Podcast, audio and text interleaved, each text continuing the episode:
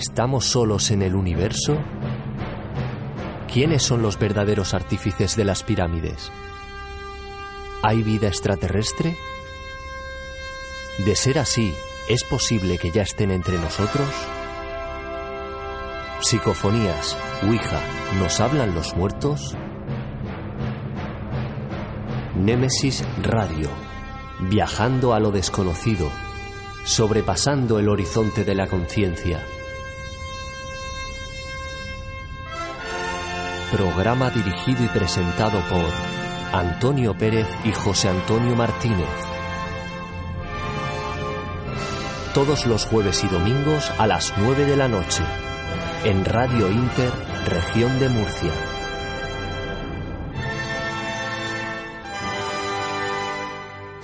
Némesis Radio.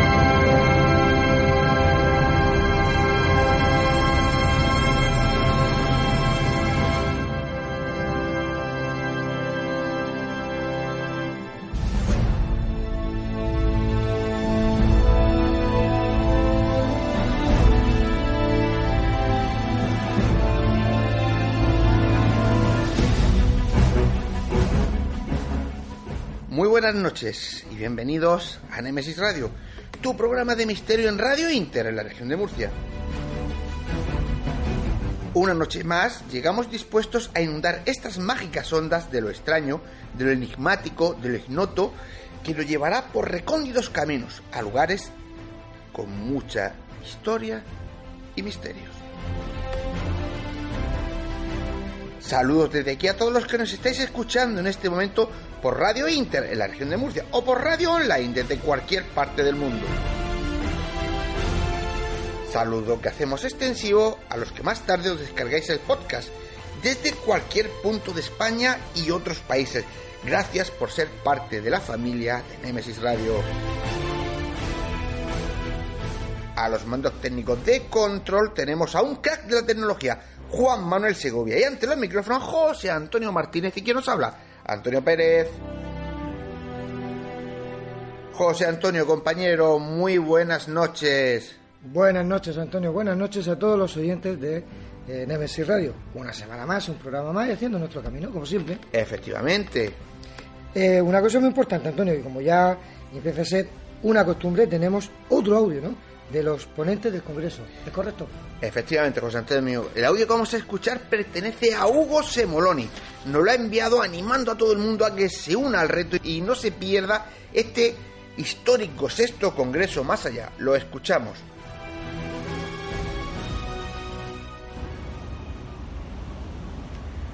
Desde que el ser humano observó por primera vez el sol, las estrellas, el cielo, se preguntó, ¿qué es eso que está más allá?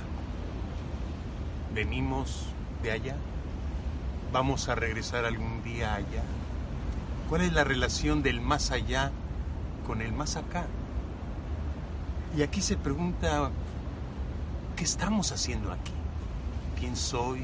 ¿Cuál es el propósito de nuestra existencia? Y el más allá y el más acá dan señales para responder esas preguntas. De eso se trata la conferencia que voy a dar el 23 y 24 de marzo en el sexto Congreso Más Allá en Murcia, sobre las señales del más allá y las señales del más acá. Soy Hugo Semoloni y te invito a que participes en esta aventura, que además este Congreso es para beneficio de los demás. Gracias.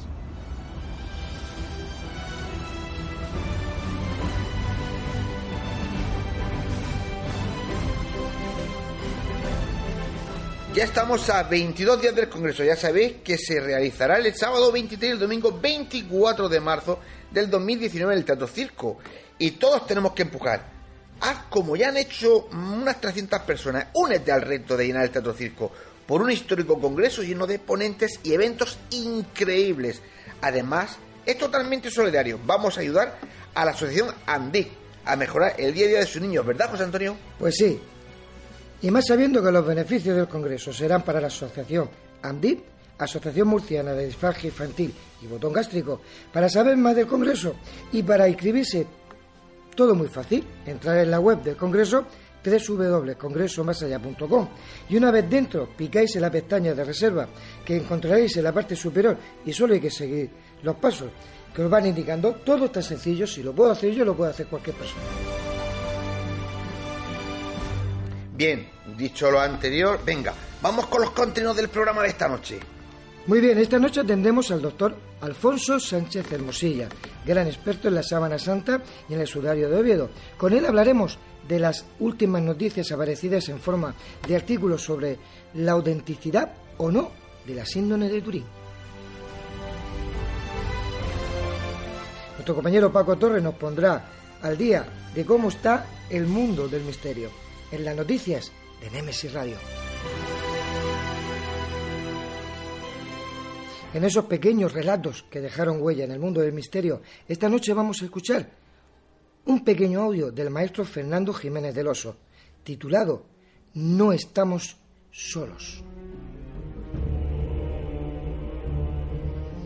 Y en historias, cuentos y leyendas, nuestra compañera Mercedes García Velasco nos cuenta la leyenda de la momia de la hija del doctor Velasco. Y en nuestro debate un tema bastante desconocido y con mucha polémica, Nan Mandol, la gran desconocida.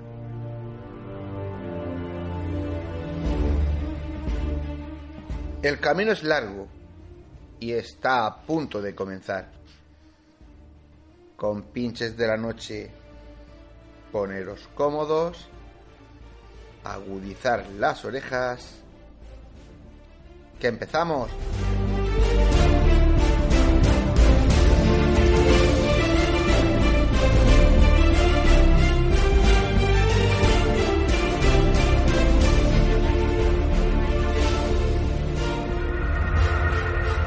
Si quieres realizarnos una pregunta, cualquier duda o aclaración, toma nota de nuestro WhatsApp 642 632 502. Némesis Radio, tu programa de misterio.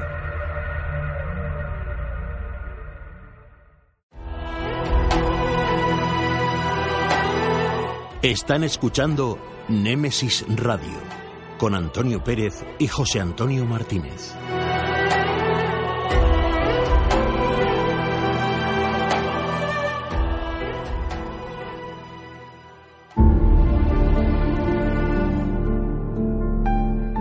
Entrevistas, conocimientos, inteligencia, experiencia.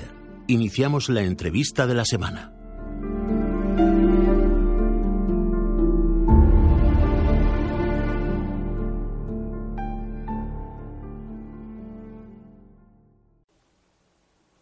Pues esta noche tenemos con nosotros a un gran amigo del programa que no precisa de presentación porque todos lo conocéis, eh, participa de vez en cuando con nosotros, no todo lo que nosotros quisiéramos y seguramente mucho más de lo que él quisiera. Bueno, decir que vamos a hablar con el doctor Alfonso Sánchez Cermosilla, licenciado en Medicina y Cirugía por la Universidad de Murcia, máster en Antropología y Genética Forense por la Universidad de Granada, médico forense en ejercicio profesional, director del EDICES, equipo de investigación del Centro Español de Sindronología, miembro del Comité Asesor Científico del Centro Internacional de Sindronología de Turín, investigador, divulgador, escritor y conferenciante sobre temas relacionados con la sábana santa de Turín y el sudario de Oviedo. Entre otros títulos, es autor del libro El ADN de un Dios y lo tendremos con nosotros el próximo, en el próximo congreso Más Allá con su conferencia Sindronología Cuántica. Os recuerdo que es el 23 y 24 de marzo en unos días prácticamente. Alfonso, muy buenas noches. Hola, buenas noches, ¿qué tal? Pues muy bien, encantado de tenerte una vez más en nuestro programa. Ah, te llamo porque hace unos días han publicado un artículo en el que se dice que un nuevo estudio confirmaría la autenticidad de la sábana santa, artículo que parece contrarrestar y rebatir uno anterior en el que decían que la sábana santa era el producto de un artista medieval. Si, como afirman, los dos artículos son de estudios científicos, ¿con qué se tiene que quedar el ciudadano de pie? ¿Cuál es el correcto? Pues el ciudadano de pie, afortunadamente, en este país es lo suficientemente inteligente como para desarrollar desarrollar su propio criterio y quedarse con lo que más se convenza. Eh, en cuanto al primero, el que se publicó el año pasado, bueno, yo sí puedo decir desde el punto de vista científico que era manifiestamente mejorable, o vamos a decirlo de forma caritativa, y hacía aguas por todas partes, ahora dicho en murciano. El, el, otro, pues la verdad es que no lo sé, el reciente no lo sé. Hay una cosa que me inspira confianza y es que el autor es John Jackson, y aunque ya está un poquito mayor, pero para los que no le conozcan fue la persona que dirigió el STARP el equipo que en los años 80 del siglo pasado investigó de forma científica por primera vez y de forma multidisciplinar la síndrome de Turing, eh, en fin, y al que le debemos muchísimo. Eso en principio me inspira confianza, pero bueno, repito, habrá que ver eh, todo el, contenido del artículo porque lo único que se ha hecho público son las conclusiones. Las conclusiones son más o menos lo que ha comentado Antonio. Y bueno, pues está muy bien, pero mmm, yo hace ya muchísimo tiempo que en el ámbito del, de la medicina igual o de la ciencia, igual que en el ámbito del periodismo, no me quedo ni con los titulares ni con las conclusiones. Yo quiero leerlo todo y elaborar mi propio criterio. Así que, pues, no puedo decirte gran cosa, excepto lo que tú ya mismo has dicho y que cada cual opine y juzgue eh, según su leal saber y entender. Cuando esté toda la publicación completa, pues podremos decir algo más. Parece ser que ha experimentado con personas vivas, supongo que no las ha crucificado, supongo porque en Estados Unidos, igual que aquí, eh, no estaría permitido, ni siquiera con inmigrantes, en fin, perdón por el chiste. Eh, era una alusión a Trump de forma velada.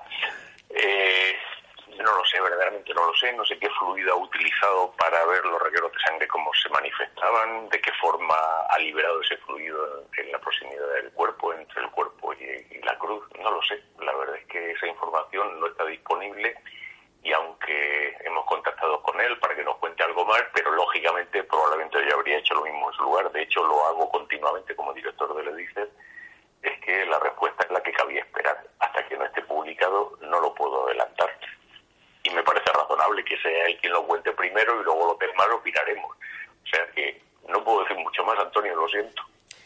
Sí, y además eh, cuando ves el, ese, digamos, adelanto de artículo o digamos, pues eso, la portada del artículo, si lees un poco más abajo se dice que eh, habrá nuevas publicaciones que detallarán, eh, pues, eh, más exactamente de qué ha sido el experimento, pero parece ser, por lo que yo he estado por ahí leyendo, es eso, que lo han hecho con, con, personas con personas vivas. Recordemos que el anterior del año pasado se hizo con unos maniquís, con una sangre que no era directamente del ser, de, de, de, del ser humano, de las personas, es decir, que había eh, alguna deficiencia o que se le reconocen deficiencia a la hora de hacer el estudio. En este parece ser que se ha hecho con cuerpos humanos, pero como tú dices, habrá que ver también cómo se ha hecho, porque me imagino que los mismos autores del artículo del año pasado también intentarán contrarrestar y, y claro. claro. lo que es este artículo. Dirán, bueno, a mí me decías que era un maniquí, pero tú tampoco has utilizado.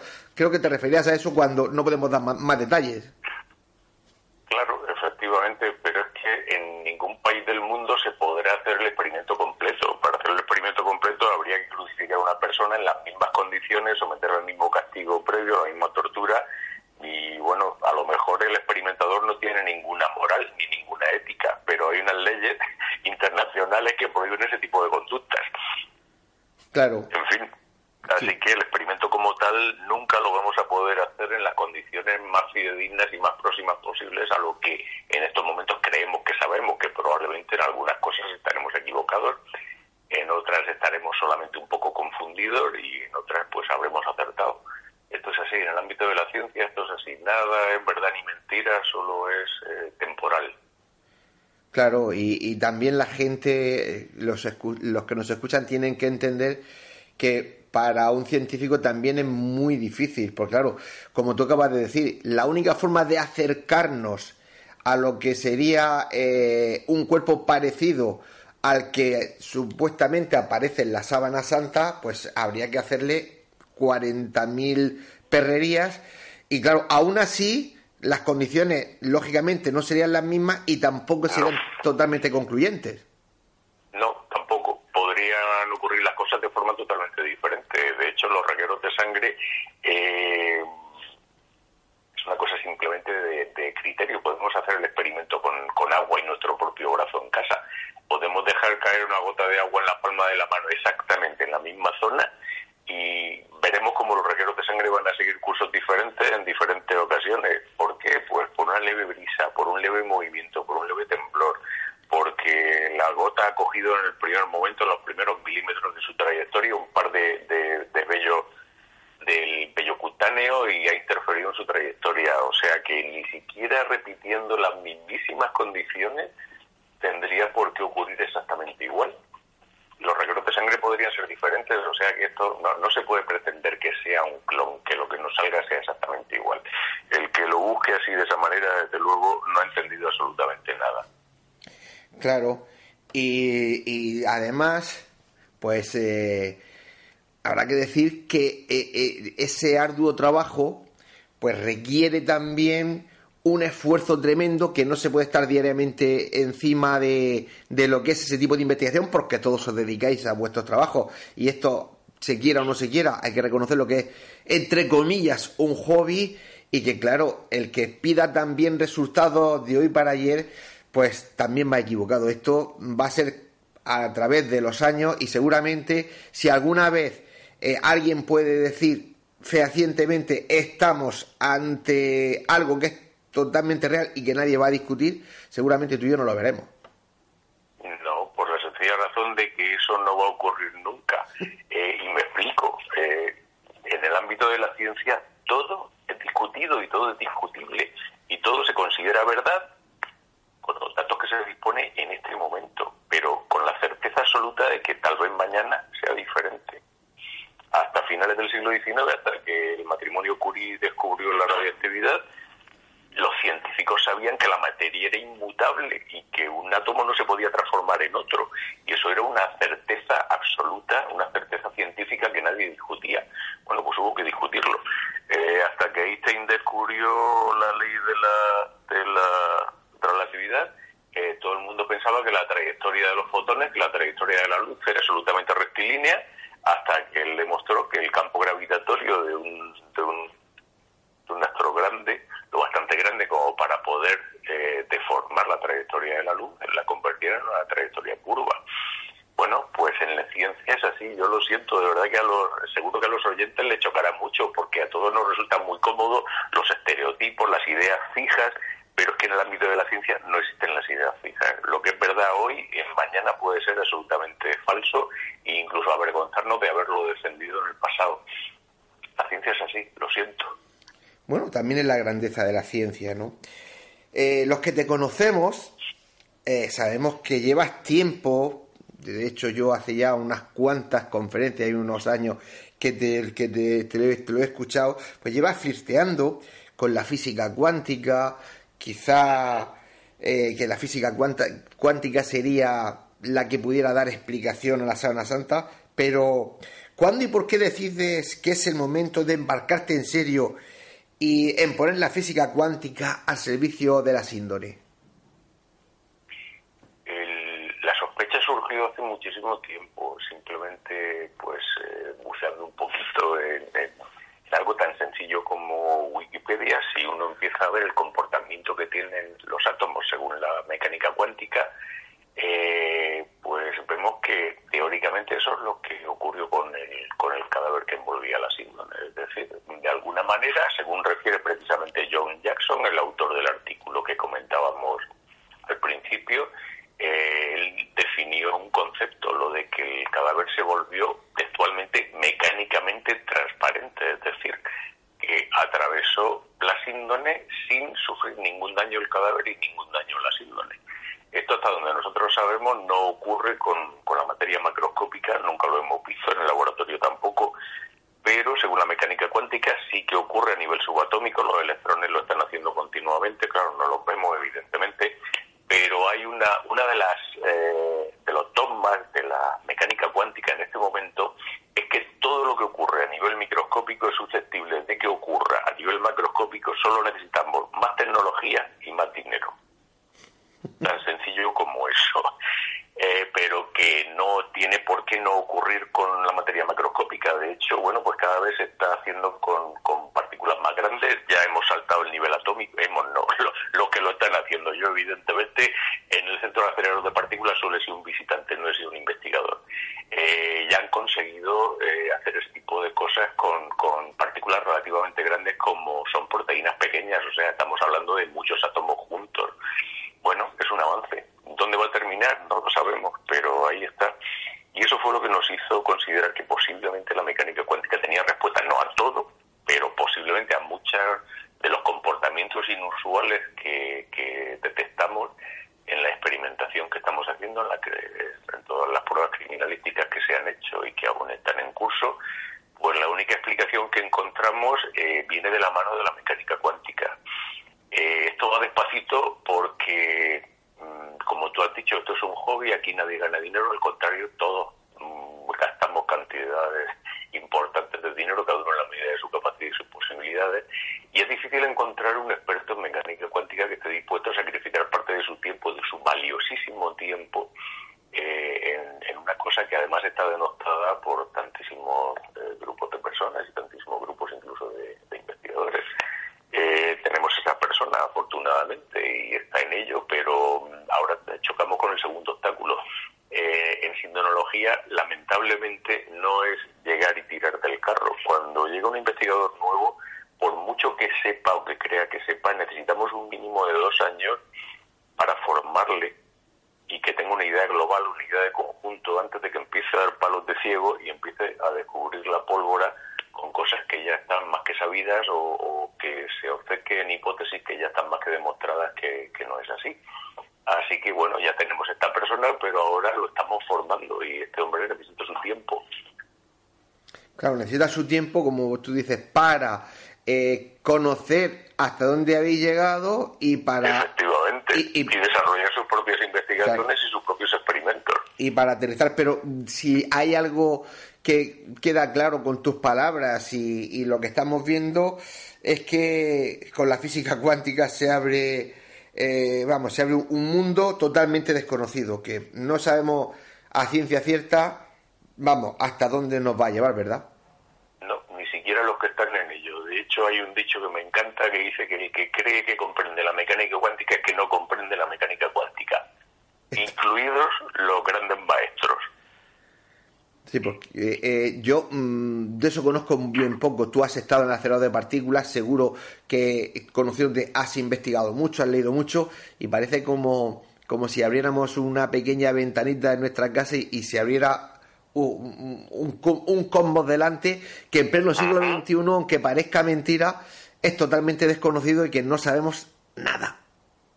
Esto seguro que muchos oyentes, los que están relacionados con el ámbito del misterio, seguro que recuerdan un grabado, no sé si del siglo XVII, en el que aparece un alquimista, es un grabado en blanco y negro, en lo alto de una cima, que se asoma a un universo desconocido absolutamente. Seguro que, muchos oyentes se están acordando de ese, eh, de ese grabado. Bueno, pues la mecánica cuántica es exactamente eso. Los que nos asomamos a la mecánica cuántica somos ese alquimista que se asoma tímidamente a un universo desconocido que le deja absolutamente sorprendido, boquiabierto, del que no entiende absolutamente nada, pero que tiene grandes expectativas con lo que está viendo allí, con lo que puede encontrar allí. Esa es la situación en este momento. Y a mí, conociéndote, me da que tú has visto desde la física cuántica la posibilidad, como alguna vez hemos hablado, de poder dar alguna parte, si no toda, la explicación a todo lo que ha pasado con el con el, la sábana santa, porque desde el otro lado de la ciencia, de la ciencia convencional, sería del todo imposible. Efectivamente. Eh, la física newtoniana no nos justifica en absoluto lo que hemos descubierto, ni muchísimo menos. Y que, bueno, ahora mismo, como ya he dicho antes, todo es rebatible, todo es cuestionable, pero el estado de conocimientos científicos en este momento va más allá de lo que la física newtoniana que nos han enseñado en el colegio, en la universidad, eh, nos aporta. En cambio, la mecánica cuántica sí que nos da respuestas en estos momentos, como aún no hemos podido desarrollar experimentos, estamos moviéndonos solo en el ámbito de las hipótesis, de las teorías, pero es que no tenemos otra. No hay otra hipótesis que pueda ser mejor que esta en este momento, posiblemente mañana tengamos otra, no lo sé, pero en estos momentos es nuestra mejor alternativa. Alfonso, lo que mucha gente se pregunta es, porque además yo hablo con la gente de la calle cuando me preguntan de qué vamos a hablar. Y ahora te voy a hacer un par de preguntas sobre lo que la gente nos opina, ¿no? Eh, no hay ningún tipo eh, de duda de que la sábana santa, la síndrome de Turín, es totalmente real. Es decir, que no es algo. En el sentido de que, no es una falsificación hecha conciencia por seres humanos. Sí, sí, Totalmente, ¿no? Totalmente. Eh, sabemos que no ha podido ser hecha por manos humanas por la sencilla razón de que ni siquiera hoy, en el año 2019, tenemos tecnología suficiente para hacer algo que se le parezca. Insisto, ni siquiera que se le parezca, cuanto menos algo que sea igual. Así que si hoy no tenemos tecnología que lo haga, en el pasado menos todavía. Es que mm, precisamente esta mañana, hablando con un conocido, eh, me hacía una reflexión, ¿no? Y me decía que a él le cuesta creer que una tela de lino totalmente natural y unos fluidos corporales, incluyendo la sangre, totalmente naturales, aguanten sin desintegrarse y desaparecer más de dos mil años. Que eso lo normal es que la tela hubiese desaparecido, la sangre se hubiese hecho polvo microscópico y hubiese desaparecido, los fluidos igual. Y yo digo, pues es una buena pregunta, se la quiero realizar, Alfonso. Bueno, esa pregunta tengo la respuesta. Eh, las climáticas de Jerusalén no son muy diferentes a las de parte de Egipto y hay momias más antiguas que tienen un tejido de lino, precisamente, o de algodón también, envolviendo las momias y la momia es una particular, o sea, son partículas eh, eh, yo lo diré, eh, materia orgánica.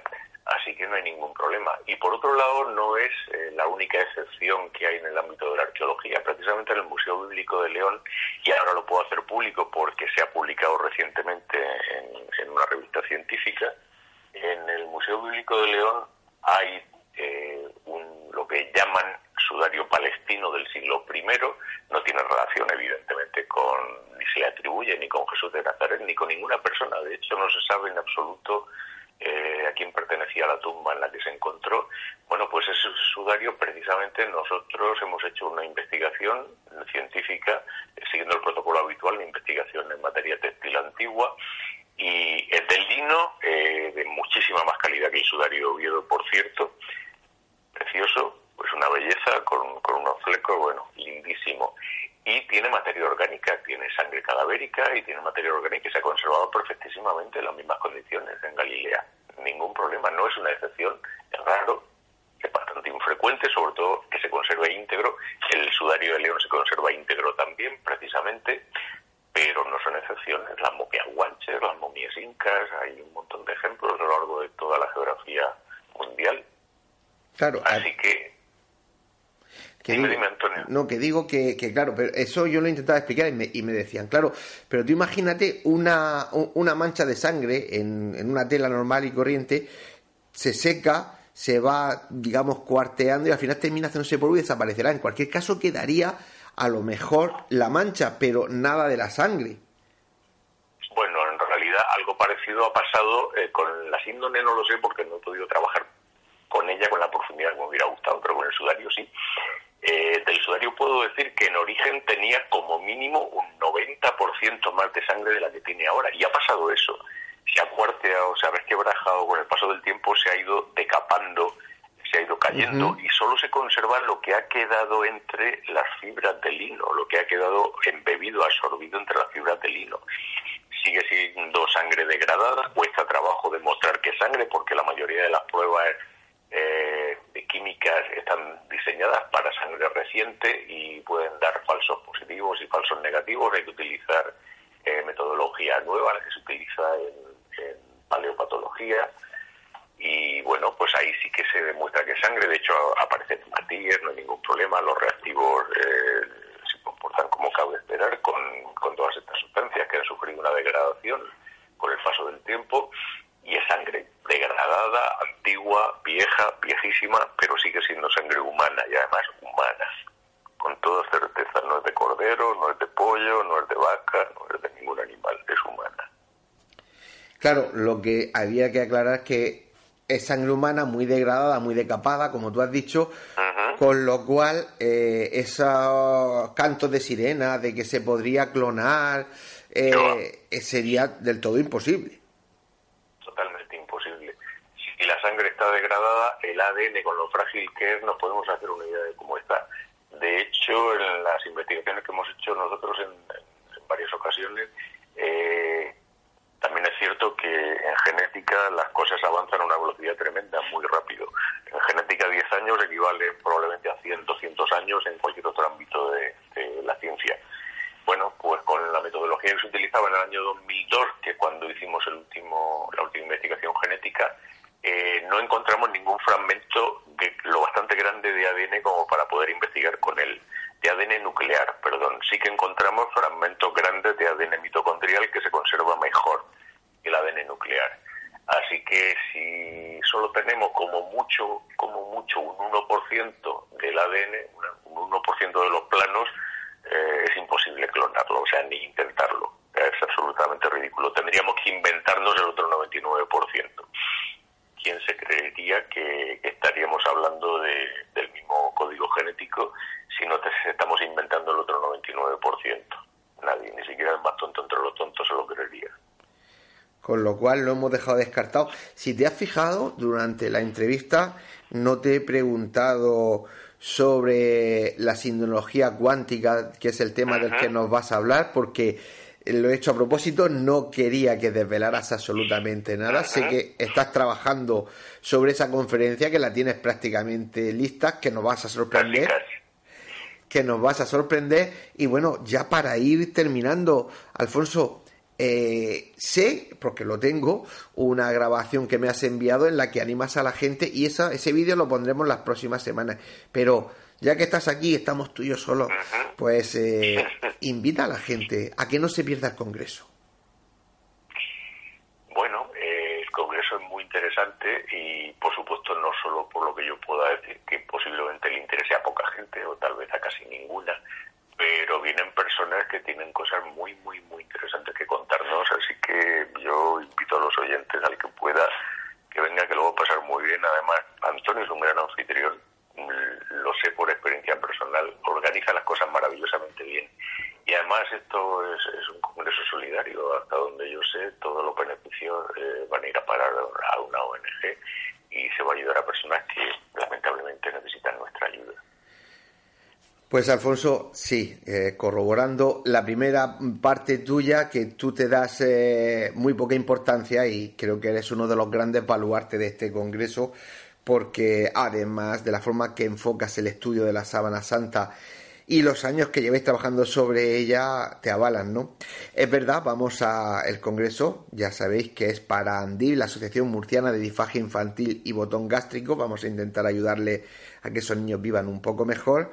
Y nada, querido amigo, estamos a 20 días, poco más de, de, juntarnos, que nosotros nos juntamos más veces en ese congreso y la verdad es que, y te lo digo de verdad, estoy deseando escuchar esa conferencia porque la de Murcia Misteriosa me pareció fantástica, la he escuchado muchas veces y esta estoy convencido de que la va a superar. Así que nos vemos muy pronto, muchas gracias y buenas noches. A ti por invitarme, buenas noches.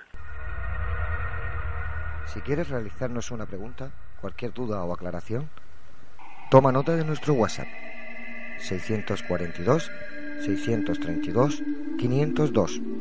Némesis Radio, tu programa de misterio.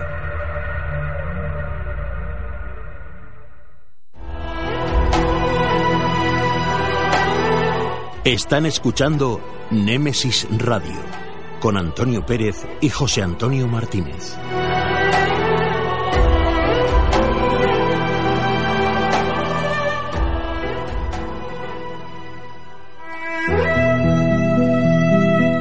Las noticias de Némesis Radio.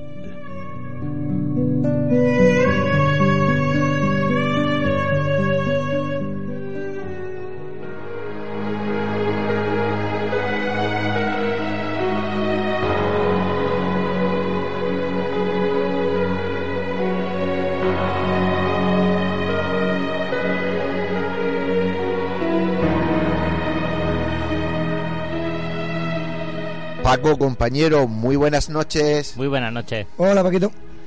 Vamos con las noticias. ¿Qué se cuece en el mundo del misterio estos días? Pues pensábamos al principio, hace 170 episodios, que no íbamos a tener para llenar contexto y aquí cada día hay más noticias, ¿eh?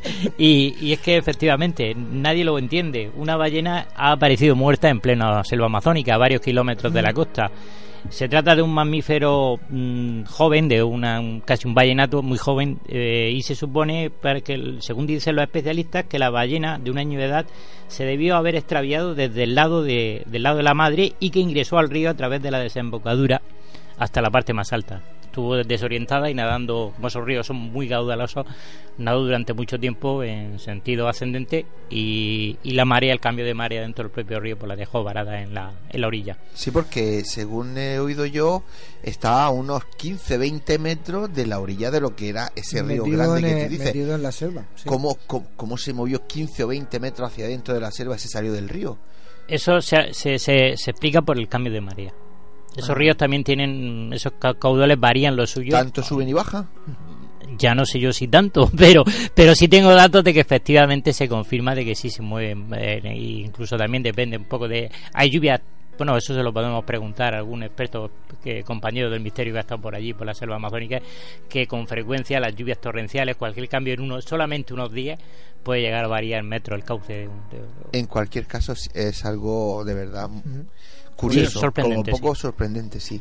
Venga, vamos con otra. Pues una tesis doctoral asegura que el cáliz de Valencia es el auténtico santo grial. La investigadora Ana Mafé co- concluye en su estudio que la copa que permanecía en la ciudad es eh, al menos un 99,9% de, de que se trate de, de- de la que se empleó en la última cena. Y bueno, hay que darse, aunque ya ella anteriormente, la misma Mafe, recuerdo perfectamente hace dos o tres años que ya presentó unos estudios que no fueron tomados para nada con crédito ni con ninguna fe por parte de los escépticos, pero ahora parece ser que, que lo refuta con datos, datos más sólidos. Datos que prueban que puede haber venido de- desde la zona de, de- de- Y efectivamente, históricamente, está comprobado que, se, que fue regalo al rey cristiano de, de un califa faimita eh, y, y el objeto fue traído desde Alejandría. Y por su talla, por su construcción, por los detalles técnicos, según la noticia y según la investigadora Mafe, pues efectivamente se trata de, de- de una copa que se empleó en la época, una copa de ricos. de- de- recordemos que, que en la última cena la patrocinó un, un personaje como fue José de Arimatea, que era un personaje rico, potentado. Y Mira, un, De- mes- un misterio resuelto. Y que lo Bueno, tenemos en. Casi, casi Y que lo resuelto. tenemos en España. No estoy muy de acuerdo. Yo Bueno. estoy convencido que seguirá la polémica porque hay muchísima gente que defienden otras hipótesis y que nada, Y no es tienen, misma, nada tienen que ver con este cáliz, ¿no? Es que Pero bueno, eh, ella ha hecho su investigación, que los demás presenten las suyas y ya está. yo, efectivamente. Venga, Paco, vamos con Y otra. después de que la Sabana Santa pues es auténtica, esto ya en la entrevista con Sánchez de Morsilla podemos profundizar un poco más, ¿verdad? Pero también se confirmaba casi casi al tiempo. Eh, efectivamente, eh, ahora vamos a pasar a, a un tema que, que- que he encontrado en hemeroteca, tirando ABC nos recuerda, ahora que comienza marzo, marzo una efeméride importante y es el, el sorprendente misterio de- del galeón español fantasma, el San José, que arribaba a las costas de México con toda la tripulación muerta. Otro en aquella época, la famosa ruta de Manila, de- del galeón de Manila, que, salía desde, desde la parte oriental del Pacífico hasta la América, hasta para cubrir las rutas de mercancías y riquezas. Y bueno, pues eh, sorprendió mucho en su época y sigue sorprendiendo el misterio porque no se ha podido resolver cómo es posible que un galeón permanezca 12 meses en el mar con toda la tripulación muerta, aunque hubiera sido la peste o el escorbuto, pues no hubiera acabado con el 100% de la tripulación. Otros dos navíos más, se destacan otros dos galeones más que, que, que habían logrado llegar también con algo de tripulantes, que entre ellos el capitán, y pudo pudieron arrumbar la costa, poniéndola a salvo. Y si os parece, vamos con otra más. Venga. Eh, la NASA confirma que la luna Titán eh, podría albergar una extraña vida alienígena basada en el metano. Titán es muy singular porque tiene un océano en el subsuelo y lagos de hidrocarburos en superficie. Puede representar la mejor posibilidad en nuestro sistema solar de encontrar vida, dicen los expertos. Titán no es el único y, si- y también hay otros lugares en el sistema solar donde se espera también encontrar vida. Aunque sea microbiana. Sí, aunque sea hay más probabilidad de que sea en Titán o en Encelado que, que en Marte. Yo, yo pienso que en el sistema solar sí existe vida, aunque no como la que queremos aquí humana, ¿no? Con tronco, cabeza y pie, pero microbianas yo creo que sí. Que sí. O, ¿por qué no? Otras formas de vida que nada tienen que ver con la nuestra. ¿Por qué tiene que ser esto bajo nuestros parámetros? Efectivamente, yo siempre he dicho que en el mar no puedo vivir, pero existen la ballena, los delfines, los peces. Dicen que no se puede, dice que en Marte no se puede vivir, pero las mismas condiciones más o menos las tenemos aquí en España, en Río Tinto, y allí tenemos, hay, hay vida, sí que es cierto, microbiótica de esta, Sí. ¿no? de, mi, de sí, pero, pero que existe, ¿no? Bueno, Paquito, ¿algo más o terminamos? Una última noticia que convendría darla porque Venga. es muy muy revolucionaria y es que mm, se certifica ahora que no existe ADN basura, sino un segundo ADN secreto sensible a la vibración. Eh, efectivamente, los científicos admiten que hay un segundo ADN que controla los genes y es sensible a las vibraciones, como por ejemplo ahora se está experimentando por parte de, de científicos rusos, que serían los rayos X.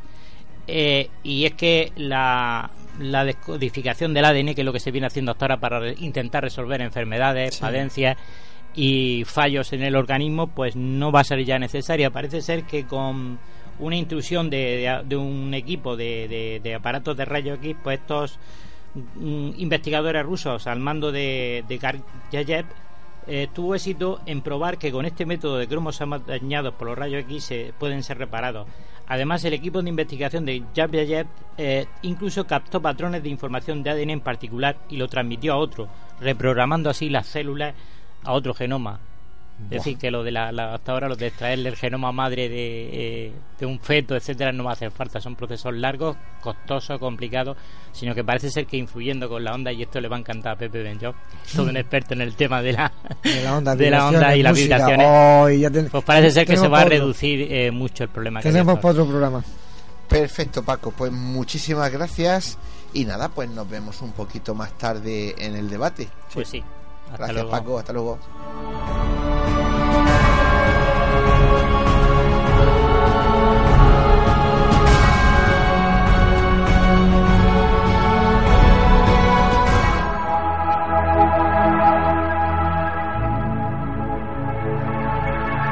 A continuación, os dejamos con una serie de pequeños relatos que dejaron huella en el mundo del misterio.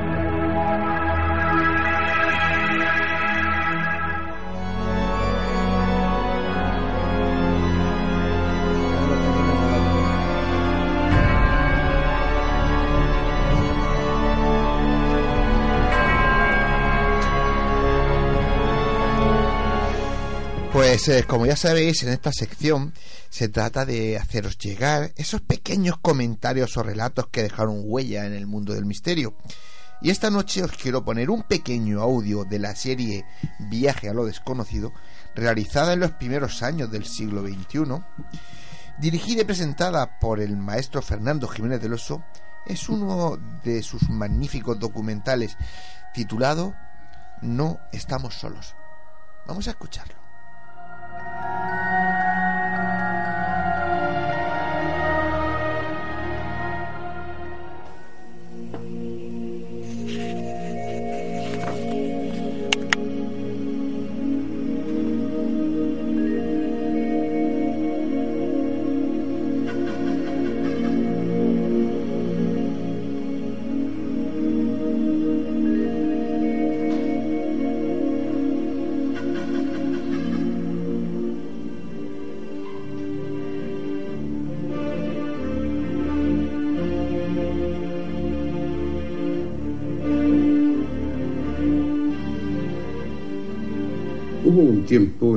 Este planeta era el ombligo del universo.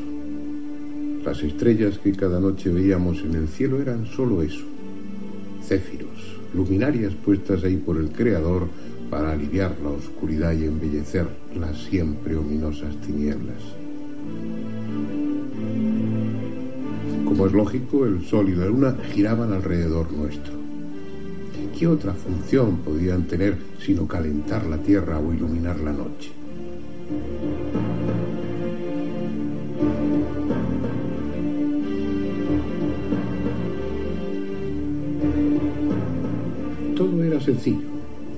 Éramos el único objetivo de la creación, las únicas criaturas. Nada hubo antes que nosotros, salvo Dios, y nada habrá después, salvo Él.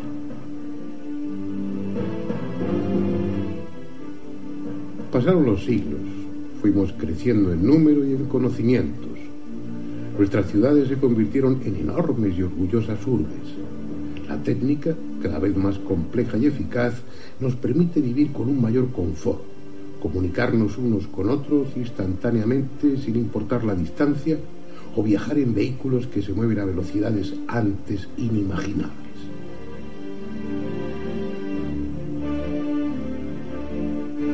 A cambio, las cosas han dejado de ser tan sencillas. Ahora somos solo un pequeño planeta girando en torno a una estrella de mediana magnitud en el extrarradio de una galaxia con miles de millones de soles como el nuestro y que a su vez es una cualquiera entre los miles de millones de galaxias que forman el universo conocido. Un universo cuyos límites son un misterio y su origen una mera hipótesis. Plantear que esta minúscula partícula perdida en un rincón del cosmos es la única que alberga una especie inteligente es aparentemente absurdo. Sin embargo, son muchos los que piensan que la aparición de seres humanos ha sido la consecuencia de tantas circunstancias fortuitas, de tantas casualidades, que es casi imposible que haya sucedido lo mismo en otros planetas. Por su parte, un número elevado de investigadores suponen que no somos una excepción, que lo que ha sucedido aquí ha sucedido y sucederá en incontables planetas si serán las circunstancias favorables.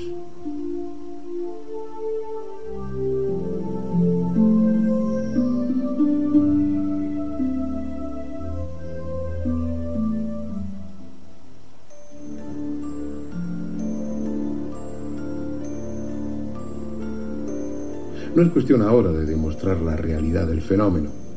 Cada cual puede y debe pensar lo que quiera pero aunque para gran parte de la opinión pública se trate de poco menos que un bulo, el que tenga un mínimo interés por informarse comprobará que los testimonios de todo tipo son tan abrumadores que negar la existencia de esos objetos volantes no identificados es negar lo evidente.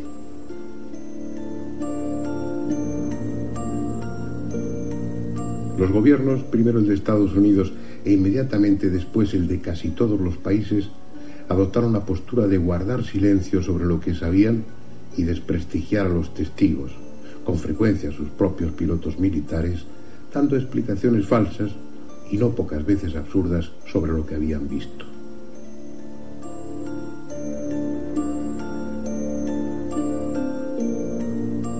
Esa campaña de intoxicación y desinformación ha sido tan eficaz que socialmente se considera como muestra de credulidad o de incultura creer en la existencia de los ovnis.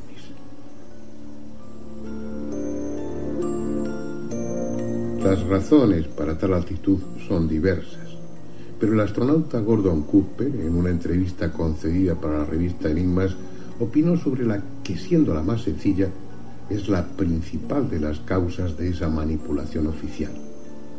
Textualmente dijo, el secretismo comenzó durante la Segunda Guerra Mundial o poco después. Creían que el público se asustaría si se enteraba de que alguien tenía vehículos mucho más avanzados que los nuestros. Tal vez pasara que eso crease pánico, así que empezaron a decir mentiras y luego ya no pudieron parar. A estas alturas se han dicho tantas que no saben cómo salir del atolladero. Sería muy incómodo admitir ahora que desde la Segunda Guerra todo han sido mentiras. Creo que a cualquier presidente le gustaría no tener que seguir mintiendo, pero hasta que no pase algo que no puedan negar u ocultar, las cosas van a seguir así. Unas veces en connivencia, incluso pagados por las instituciones, y en otras por puro prejuicio, Muchos científicos y periodistas especializados han contribuido y siguen haciéndolo a esa campaña de desprestigio y manipulación. Su planteamiento es en esencia tan simple como si nosotros no podemos hacerlo, los demás tampoco. Y es que la presencia de los ovnis no solo implica la hipotética visita de alienígenas, con las repercusiones sociales que eso pueda tener, sino algo mucho más difícil de digerir para algunos, que nuestra tecnología, de la que nos sentimos tan orgullosos, es casi infantil comparada con la de ellos. No solo poseen una fuente de energía desconocida e inmensa, no solo violan en apariencia todas las leyes de la aerodinámica con sus maniobras, es que además su presencia aquí implica que nuestro conocimiento del universo está aún en mantillas. De acuerdo a lo que sabemos, es imposible que un vehículo recorra decenas o centenares de años luz, pero ellos lo hacen. O hay otros sistemas para recorrer las distancias siderales que todavía ignoramos, o han estado aquí desde siempre y este es también su planeta, lo que resulta igualmente difícil de entender.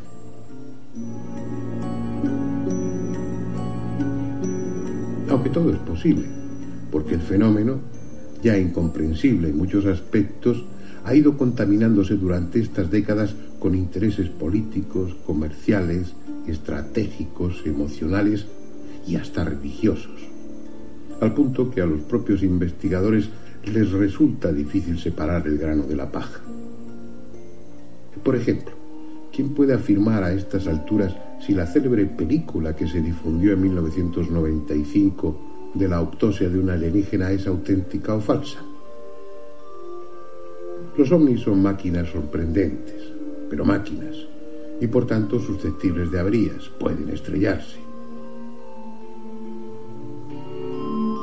Y eso es lo que, según todos los indicios, sucedió en algún lugar de este desierto en los primeros días del mes de julio de 1947.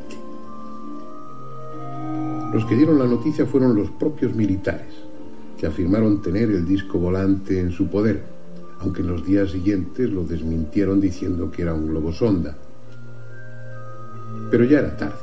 La noticia había sido difundida por todo el país y nadie se creyó lo del globo sonda a todas luces absurdo.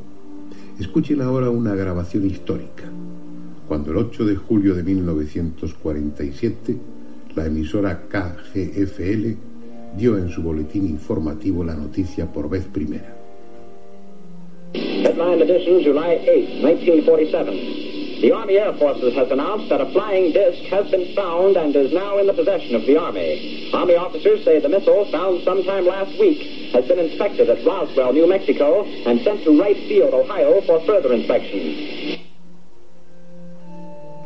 Pero lo que da un interés aún mayor al caso es que junto a los restos de la nave se encontraron los cadáveres de varios tripulantes. Este sería uno de ellos. La película que están viendo, supuestamente rodada en 1947, fue conseguida en 1993 en Estados Unidos por un productor inglés, Ray Santilli, de manos del propio cámara que la rodó, ya un anciano octogenario. El cadáver corresponde a una criatura de extraña anatomía, con un cráneo voluminoso de poco más de un metro de estatura, vientre abultado, genitales apenas desarrollados, pero que por la pequeña hendidura parecen corresponder a una hembra, y manos y pies de seis dedos. Los médicos no son muy minuciosos y la sala de autopsias tampoco resulta la idónea. Todo tiene un cierto aire de improvisación y de prisa. Pero no conviene olvidar que la necropsia, aunque sería mejor decir la recogida de muestras, a veces órganos completos, se está realizando en una base militar secreta y no en un instituto anatómico forense por patólogos profesionales.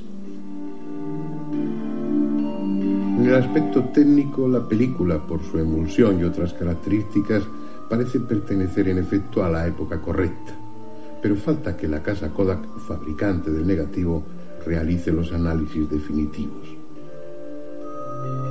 Entre los investigadores la opinión está dividida. Unos apuestan por su autenticidad, en tanto que otros sospechan que se trata de un fraude, pero no realizado por oportunistas con fines comerciales, sino por las propias instituciones norteamericanas, probablemente la CIA, que como es sabido viene participando activamente en el control de la información sobre el fenómeno ovni precisamente desde 1947, a raíz del caso Roswell. El sutil motivo para realizar y difundir esta falsa película sería el de que, una vez descubierto que se trata de un fraude, esa idea se extienda a todo lo que concierne al tema de ovnis estrellados en poder de las fuerzas aéreas.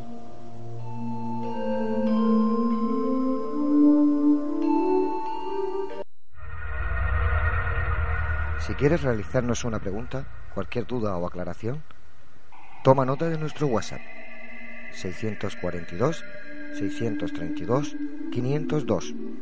Némesis Radio, tu programa de misterio.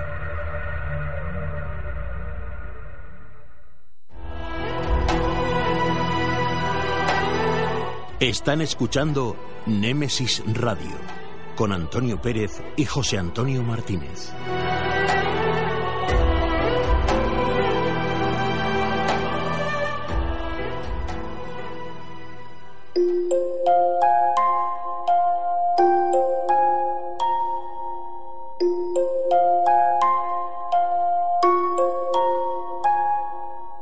Es el momento. Es la hora de adentrarnos en el enigmático mundo de las historias, cuentos y leyendas.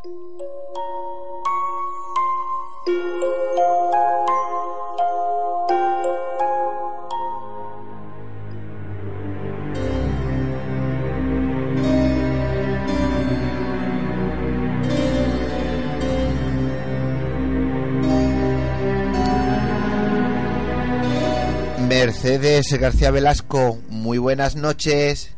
Muy buenas noches, encantada de estar aquí una noche más.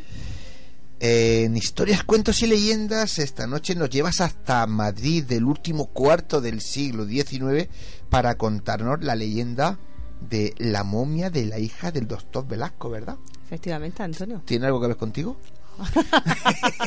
Velasco, Hay que decirlo, sí, hemos claro, efectivamente. Hemos preguntado, hemos preguntado. Y además mi abuelo era Antonio Velasco González. Mm. Que los apellidos no. muy parecido. Pero no era familia tuya. No. Venga, pues cuéntanos esa bueno, leyenda. pues mira, eh, el doctor don Pedro González de Velasco eh, fue un anatomista muy famoso, no solamente anatomista, sino también coleccionista científico eh, del siglo XIX, que da calle a esta famosa doctor Velasco de Madrid y fundador del Museo Nacional de Antropología. Y bueno, él venía de una familia muy humilde, de una aldea de Segovia, eh, se instala en Madrid en esos primeros años para estudiar eh, anatomía. Eh, medicina de disección exactamente y se llegó a jactar de que había diseccionado cerca de 8.000 cadáveres. Él, su, su cuartucho, pues día y noche no paraba de, hacer ese trabajo. Junto a un amigo, el pediatra Mariano Benavente, juntos eh, inauguran este Museo de Antropología de Madrid y eh, deciden traer una colección de etnología en un principio y luego pues mm, se amplió para traer el conocimiento del hombre con el cosmos llegar a tener una colección bueno fabulosa eh, de, cosas traídas de sus viajes por el mundo. Por ejemplo tiene una cabeza reducida tenía un esqueleto del gigante extremeño 2,35 metros de altura eh, tenía además fetos en formol, eh, tenía todo tipo de cosas un poco extrañas, tenía una colección eh, de estrellas de mar muy importante, conchas, en fin, un gabinete de curiosidades, eh, esqueletos, por supuestísimo. Y en el piso de arriba de esa mansión de estilo neoclásico, muy bonita, tenía su propia vivienda en la planta de arriba y se instalaba con toda su familia, que era su mujer y su hija Conchita. Pues todo esto, todo esto le va fabulosamente bien. Eh, él va, bueno, pues eh, recopilando cosas. Llegó incluso en un viaje a Florencia a encontrar un astrolabio de Alfonso X el Sabio que él quiere traer aquí a España pero eh, no, le dejan traerlo, ¿no? Y lo nombran comisionado aquí en España y hacen una especie de réplica, pues para contar un poquito el aparato. bueno, pues después de todo esto, ocurre un hecho, un, hecho oscuro, siniestro, y es que la, hija Conchita, con 15 años, muere de una, de una fiebre tifoidea, que en aquello entonces no había cura. Y bueno, eh, el diagnóstico que se le había dado su amigo Benavente, eh, pues él no está muy de acuerdo con ese diagnóstico y para provocar una crisis, porque antiguamente eh, creían que mm, dándole una crisis a la enfermedad, dándole, dándole la cara, eh, de alguna manera mm, pues podría recuperarse El más cuerpo rápidamente. El cuerpo contrarrestar e intentar recuperarse más Justamente. rápido. Pero él le da un purgante, un laxante, Dentro de, de su desesperación, claro. justamente, porque ya llevaba una década enferma la niña. Entonces quería la rápida recuperación y, y no pudo ser. Le dio ese purgante o ese laxante y bueno, le provocó una hemorragia interna y finalmente pues, pues murió. Sí, que realmente lo único que hizo fue, digamos, acelerar un poco Sí. la muerte, que era segura, ¿no? Pero él se sintió mal entonces. Sí, sí, él cuando llegó el, el amigo le dijo la he matado, la he matado y claro, se sintió muy culpable el resto de su vida, ¿no? Después de eso, pues eh, él la embalsama porque, claro, era su trabajo, él se había criado, había vivido entre cadáveres embalsamados, era todo un genio. Eh, entonces embalsama a la niña y finalmente pues le dan, le dan sepultura en el cementerio de San Isidro. Pero 11 años después ocurre otro hecho un poco extraño y es que él, sin motivo aparentemente claro, eh, decide pedirle eh, pedir a la autoridad eclesiástica del momento que por favor exhumen el cadáver con el- la excusa o pretexto de exhibirlo en una capilla que había creado a tal fin en esa, en esa casa museo pues para exhibirla, para tenerla allí, poco pues eso, el recuerdo que él tenía. Y las autoridades eclesiásticas pues le dicen que sí, se lo confirman y le dicen que sí, que puede sumar ese cadáver después de 11 años.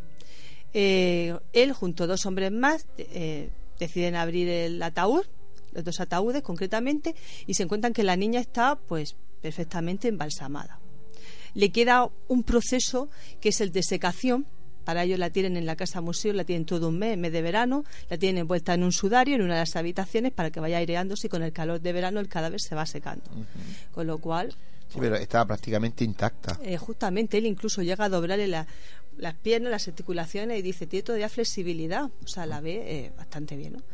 Después del secado, pues claro, eh, el cadáver se queda bastante apergaminado, muy seco, eh, muy hundida las cuencas, todo muy delgado. Y ahí empieza un poco la, la leyenda eh, de este doctor que, puede- que, parece sacado de un gabinete de doctor Caligari o de un cuento de Poe o, de Stevenson, porque mm, se cuenta, se dice que él llegaba a tal la obsesión que tenía la casa inundada de retratos y fotografías, hasta en el carruaje tenía fotos, que él la vestía, eh, le, encargó realmente a una modista encarga- eh, un traje blanco de raso, unos guantes, un calzado, le ponía una peluca, maquillaje. Y la gente decía que la llevaba a todos los sitios, que la pasaba por el retiro, que la llevaba en carruaje a los toros, eh, que, que, bueno, que incluso la había visto con el novio de la niña, subiendo al carruaje por la noche, o sea, como si estuviera viva, el doctor le, la tenía paseando y, y la iba exhibiendo un poco oculto para que no se le viera, pero era una comidilla por Madrid eh, la historia de este doctor. Sí, con que él había perdido la cabeza y que él creía que su hija estaba viva. De hecho, mantenía conversaciones con ella y todo, ¿verdad? Efectivamente, sí, sí. Se cuenta que incluso iba hablando con ella, una conversación normal. Tocaba piezas de piano, aprendió piezas, a tocar piezas de piano que la niña había tocado en vida para tocarle esas melodías y, y tener conversaciones con ella.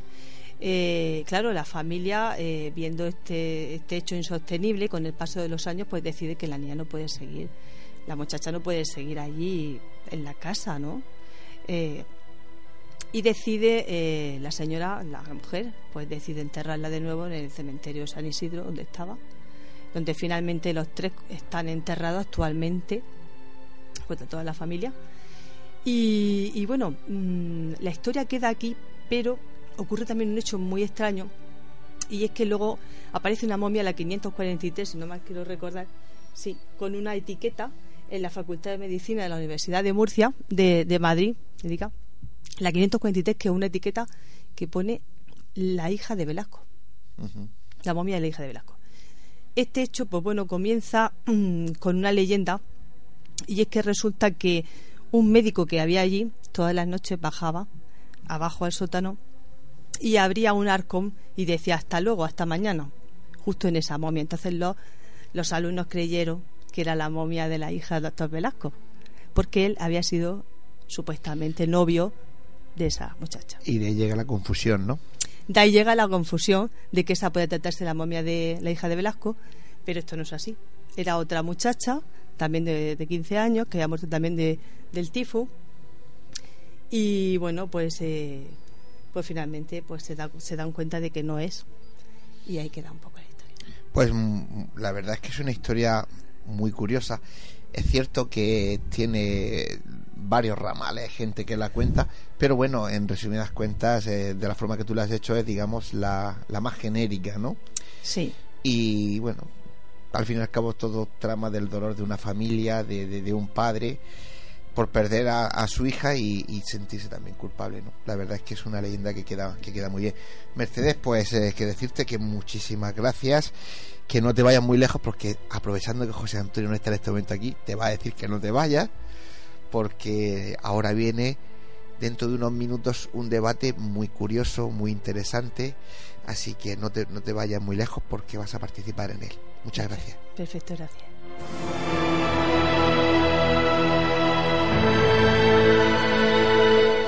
Pues nada, 2208, una hora menos en Canarias, unos consejos publicitarios y entramos directamente con ese debate.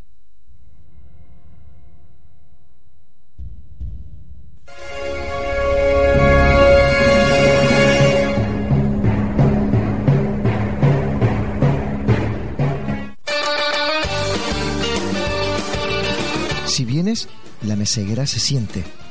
La meseguera se disfruta. Restaurante y hotel La Meseguera. Por tradición y calidad, no te la puedes perder. Para reservas, al teléfono 968 840352.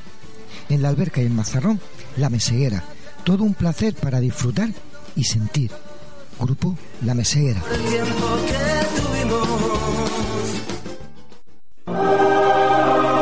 Fotos Orión. Hay momentos importantes en tu vida que no puedes dejar pasar. Inmortaliza tu evento en fotografía y vídeo con Fotos Orión.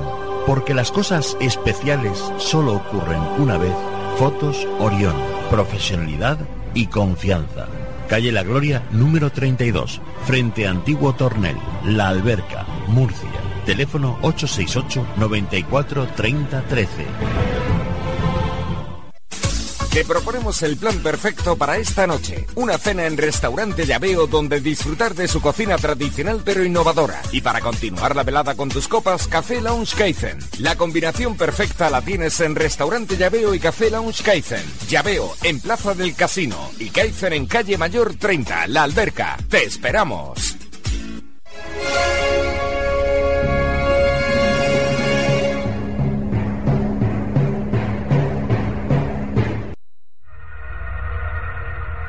Si quieres realizarnos una pregunta, cualquier duda o aclaración, toma nota de nuestro WhatsApp 642 632 502. Némesis Radio, tu programa de misterio.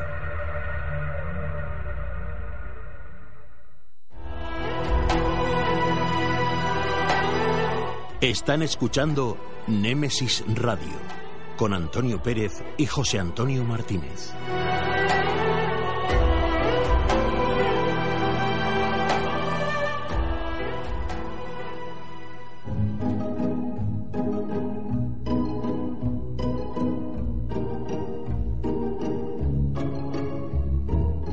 Tertulia. Un nuevo tema interesante nos llega a este debate.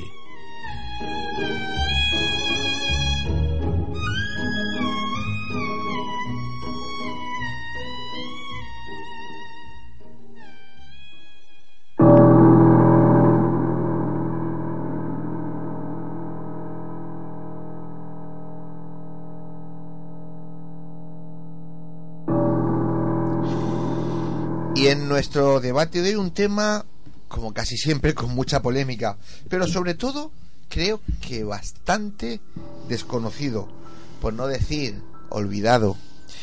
Nan Madol. Pero ¿por qué? ¿Cuál es la razón para que nadie o casi nadie ha prestado atención a esas descomunales ruinas de Nan Madol? No exagero nada si digo que sin duda son las grandes olvidadas de los comités científicos a nivel mundial. Bueno, pues ya sabéis, además de la opinión de nuestros contertulios, nos interesa saber qué pensáis vosotros, nuestros oyentes. Mandadnos algún WhatsApp al 642-632-502 con vuestras opiniones y comentarios. José Antonio, como siempre te digo, sobre la mesa tenemos el tema y la polémica está servida. Pues la verdad que sí, porque son, como digo, un montón de piedras que no son a lo mejor tan técnicas eh, o su técnica de corte no son tan perfeccionistas como Tihuacano o como, el- como lo que es el Cairo o lo que sea. Pero bueno, pero ahí está. Hoy, eh, bueno, antes de hacer la introducción o de poner la introducción en, encima de la mesa, vamos a presentar a los compañeros. Y porque hoy la introducción, no la, si no le molesta mucho, no la va a hacer nuestro compañero Paco Torres. Pero bueno, vamos a dar la bienvenida a Mercedes García. Muy buenas noches. Bienvenida otra vez. No te has ido, te has quedado aquí Queda castigada. aquí. Eh, Juan Cazorla, buenas noches. Hola, ¿qué tal? Buenas noches. Don Salvador Sandoval, buenas noches. Buenas noches, don José Antonio. Muy bien. Y don Paco Torres, Muy buenas noches. que ni te has ido ni te vas a ir, te vas a quedar. Sí, No encima te- me, me hago la introducción. Muy bien, pues si cuando pueda Juanma nos pone un poquito de música y nos hace ese- esa introducción para poner el tema encima de, de aquí de la mesa.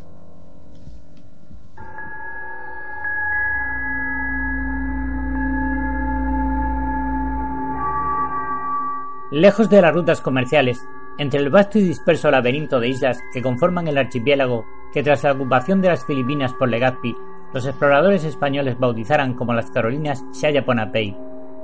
Sería otra isla más olvidada en el ostracismo de no ser porque Erich von Daniken puso los pies en ella. Y motivo estuvo más que sobrado. Onapei posee las ruinas de una ciudad con 18 kilómetros cuadrados de extensión en sus orillas, tan desconcertante como imposible de existir allí. Su nombre es Nam Madol o Entre Canales, o también conocida como la Venecia del Pacífico como ha sido bautizada. Más de un millón y medio de bloques de basalto se transportaron y apilaron allí hasta moldear unas construcciones cuyos basamentos arrancan desde el fondo marino de la costa. Nada se sabe de su transporte y colocación, de su origen ajeno a la piedra coralina de la isla, ni cómo hicieron sus constructores para izar piezas pétreas de hasta 90 toneladas, hechas de un basalto rico en radiactividad. Desde la Segunda Guerra Mundial, cuando la Armada Imperial japonesa la ocupa, comienza la extracción por buzos de misteriosos lingotes o piezas de platino halladas en oquedades del basamento submarino. Pero ¿cuál es la versión histórica con la cual hemos de quedarnos esta noche? La dinastía Sandeleur, que gobernó allí desde el 100 hasta el 1400 de nuestra era, guarda celosamente entre sus páginas la historia, la respuesta. Los habitantes que por allí aún moran nos recuerdan a dos hermanos llegados desde lejos con su soquej volador, o pájaro, que obedecía la voz de mágicas palabras para transportar los bloques basálticos. Transportarnos su historia nos reenviarán a la oscura leyenda donde los espíritus celosos aún guardan Nam Madol y nos harán desaparecer si intentamos allí permanecer por la noche. El misterio sigue aún pendiente sin explicación en Ponapei.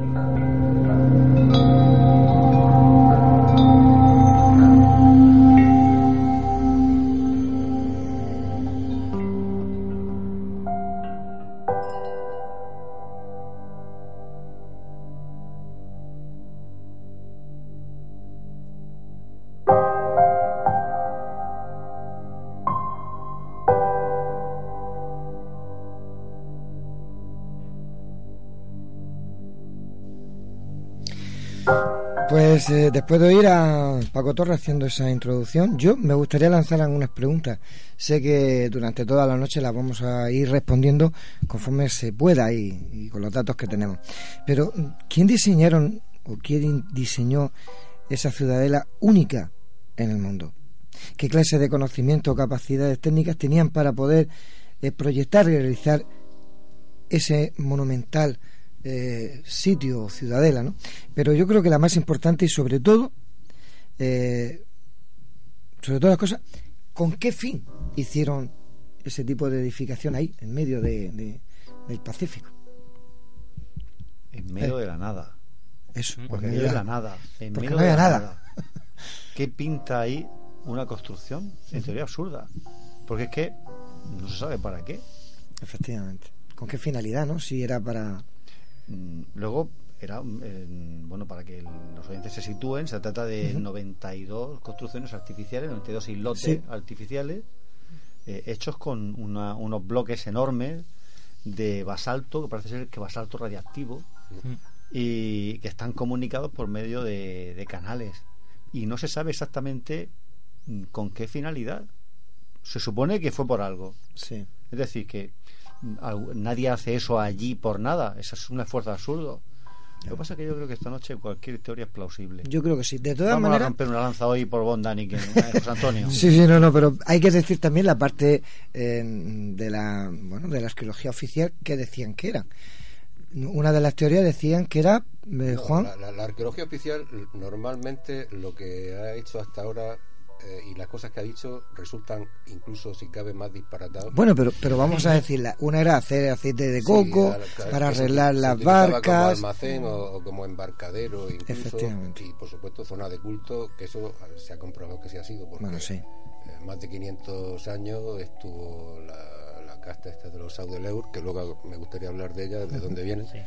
y pero en realidad eh, es el enigma es de tal dimensión que la arqueología está completamente con la boca Claro. cerrada porque no sabe por dónde salir, no sabe qué decir, ni qué hacer, ni, ni, ni por- problema, ni por problema dónde. de la arqueología, ya lo he dicho cien veces y no me canso de repetirlo. Yo sé que hay que respetar siempre lo que, lo que el conocimiento, como gente como Salvador, que gente que es docente, siempre nos ha dado. Pero es un con- conocimiento transmitido a través de una tecnología y a través de un sistema de investigación que se ha quedado obsoleto estas décadas. Y el nuevo método nos dice que mm, Ponapey no es aunque le han puesto el nombre de la Venecia del, del Pacífico, vale, es muy bonito el nombre porque actualmente es una especie de, de- son islotes, ¿verdad? Pero el basamento está a 30 metros.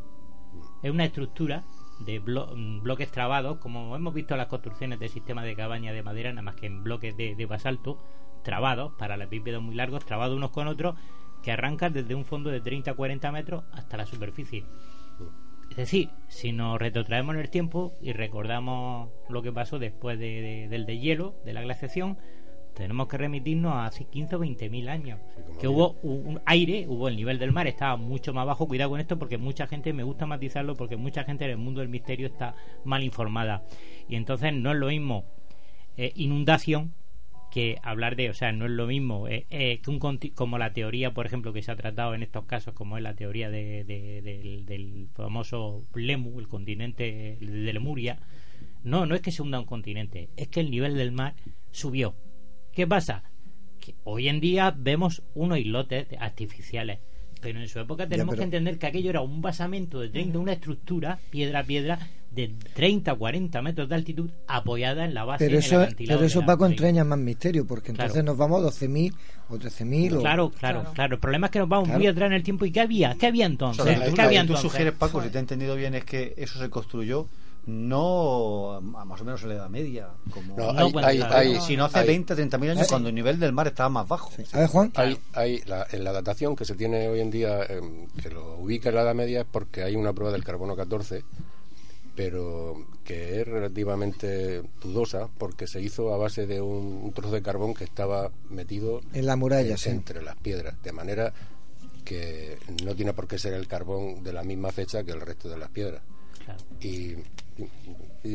Yo quería comentar un poco el origen de la cultura oral de Sí, los nativos. me gustaría que Estaban los amoros, Sí. Que sabían, bueno, en teoría dicen que sabían en secreto, pero ninguno lo contó de esa, del comienzo, que era que nueve parejas iban en una canoa y bajaron dos de ellas y que, bueno, por el aire, pues, no sé, por el sonido, que llegaron las piedras hasta... No, eso, Eso fue después. Eso es, la, la leyenda, hay la leyenda, el origen, que la historia de, de Bonape es una mezcla entre historia comprobable, Sí. hay muchas que se puede comprobar, y la mezclan con una naturalidad pasmosa con mitología y leyenda. Bueno, hay, hay una leyenda que es cómo se fundó, que es una, una especie de, de historia noética o noélica, porque son nueve parejas que van en una barca, pululando por los mares, como tú decías, Mercedes, y eh, que van por el mar y se les aparece un pulpo hembra. que se Hembra, llamaba- eso es importante también, hembra, ¿eh? que es importante por la historia de después, que se llamaba Letaquica. Letaquica, y les dice este pulpo dónde se tienen que dirigir para encontrar una roca y, para, para poder establecerse. Esta, esta barca con nueve parejas llevaban planta y comida. Así es. Bueno, pues llegan al sitio, lo localizan y ahí es cuando se establece la... Claro, da la, da la idea de la fundación. Nos explica, la fun- pero Sí. tiene bastante tinte realista. aunque- Incluso se dice que está la piedra fundadora. Salapuk Sí. se llama la piedra. Sí. Sí. Y bueno, esa, esa piedra sí, eh, ha sido sitio de culto durante cientos y- o, o miles de años. Sí. Porque una de las características de este pueblo es que ha guardado con mucho esmero todo lo que tenga que ver con su historia y con su mitología. Eso y, sí. y la otra leyenda que está muy La de- relacionada La con... de los dos hermanos. Sí, la de los dos hermanos. La de, la de que, los que dos... recuerda a los hermanos Ayam- Ayamna- Ayamar, Ayanar, o Ayar, los hermanos Ayar, perdón, estos de Sudamérica, Mm. de la tradición andina, que son los fundadores. Sí, hay muchas... Claro. Recuerda bastante, lo mismo que la, la tradición de Noé, recuerda bastante la historia de la canoa, porque también porta la canoa eh, útiles como semillas, como comida, Claro, por como eso, por eso, por eso. todo lo útil es necesario para que una pareja que desembarca en la isla, como una especie de Adán y Eva, que desembarca en la isla, es la que funda. Pero Pues- claro, luego te vas a la piedra fundadora y resulta que está hay unos custodios que se llaman, lo, lo leo aquí, Los los Amoros. Los amoros son... Los Amoros son los- los- la secta secreta que, Mm, que sí. guardará cómo se hizo aquello, guardará eh, el, el secreto de los hombres pájaros, o sea, los hombres que volaban en pájaros, dentro de pájaros para transportar los bloques, etcétera Andrea Faber-Kaiser, que tiene un libro perfecto, maravilloso, que se editó en los años 70, habla mucho de, de esto y de y cuenta la, la leyenda que es la que estábamos hablando antes de los dos hermanos, Oli- Olisipa y Olosop, Olosopa. Ol- Pues Sí. estos dos hermanos eh, llegan montados en una canoa volando por el aire. Fíjate, hasta Eso ahí. se, lo cuentan, los- se lo cuentan los nativos, ¿no? Sí, pero- Estas historias, claro, Claro. eh, llegan, Evi- llevan- Evidentemente, son eran mitologías, son leyendas. Nadie Bueno, llega bueno. volando en una canoa. Eh, bueno, Evidentemente. hay, hay veces Es que no conocían los aviones ni los cohetes, ¿sabes? A las canoas se les llama. eh, Vale, nos vamos carro. acercando a Dani, que al final le vamos a dar Sí, la- sí, no, no, no, no. no, pero escucha, es que, bueno, No, no estas personas, estas dos personas, dos son dos hermanos gemelos que son distintos del resto de la población. Efectivamente, no, tiene nada que ver No con son iguales. Y vienen, mm, tienen poderes especiales porque con- son personas sabias, controlan Así es. cosas que la gente de allí ni por asomo. Y una de las características principales que tienen es que vuelan, pero no vuelan por sí solos. No, sino- vuelan en pájaros. Vuelan en una en unas naves, unas unas nubes, describen ellos en ocasiones eh, Y nubes voladoras. nubes voladoras. O pájaros, o pájaros Bueno, estos son estas personas eh, cuando llegan allí lo que quieren es encontrar un sitio específico para fundar una especie de templo para dar culto a su dios y prueban prueban a buscar en varios sitios de la, De la isla, las sí. islas y prueban cuatro cuatro veces intentan establecerse y una de las veces desde lo alto divisan en la costa coralina donde está Namandol unas luces en el mar y entonces ellos deciden allí Ahí es donde se hace. construir la ciudad y ese, es el- ese sería el origen mitológico de la ciudad. De la Y estos hermanos, las piedras las transportaban con la voz. Con el sonido. Y, oh, Con la Y- voz, y- que daban orden, Llam- con esa voz llam- daban llama- orden especial a, a los pájaros. Llamaban a las piedras y las piedras se movían desde el sitio de los que estaba en la isla de Choque y, y venían y se, le- y las iban colocando según ellos iban. ¿Y cuántos kilómetros recorrían las piedras por el aire? Pues kilo- no, no sé No está exactamente los kilómetros Eso- porque no no, creo. no sé, Vamos, no- que no no- sé la distancia de vecina, o Choque. sea, que Volvemos, volvemos con lo del sonido a Tihuanaco. Sí, pero No. perdona, perdona, se que refiere... también meneaban las... La, ¿eh? claro. No, no, es que no quiero... No, seguid No, no, pero no menea, controla. No. Es Vale, como vale. si, vamos a ver si yo sé Esto- esto explicarme. está es muy como si fuera relacionado un mando con- a distancia. Es como una, la nave del pájaro. Sí, yo le doy la orden al pájaro y el pájaro realiza las tareas, pero se la doy con la voz. No, es el pájaro no. transportador de las piedras que está muy relacionado con la cultura y con, la, con los bimanas indios Sí. y súper relacionadísimo con, la, con la cultura Hopi.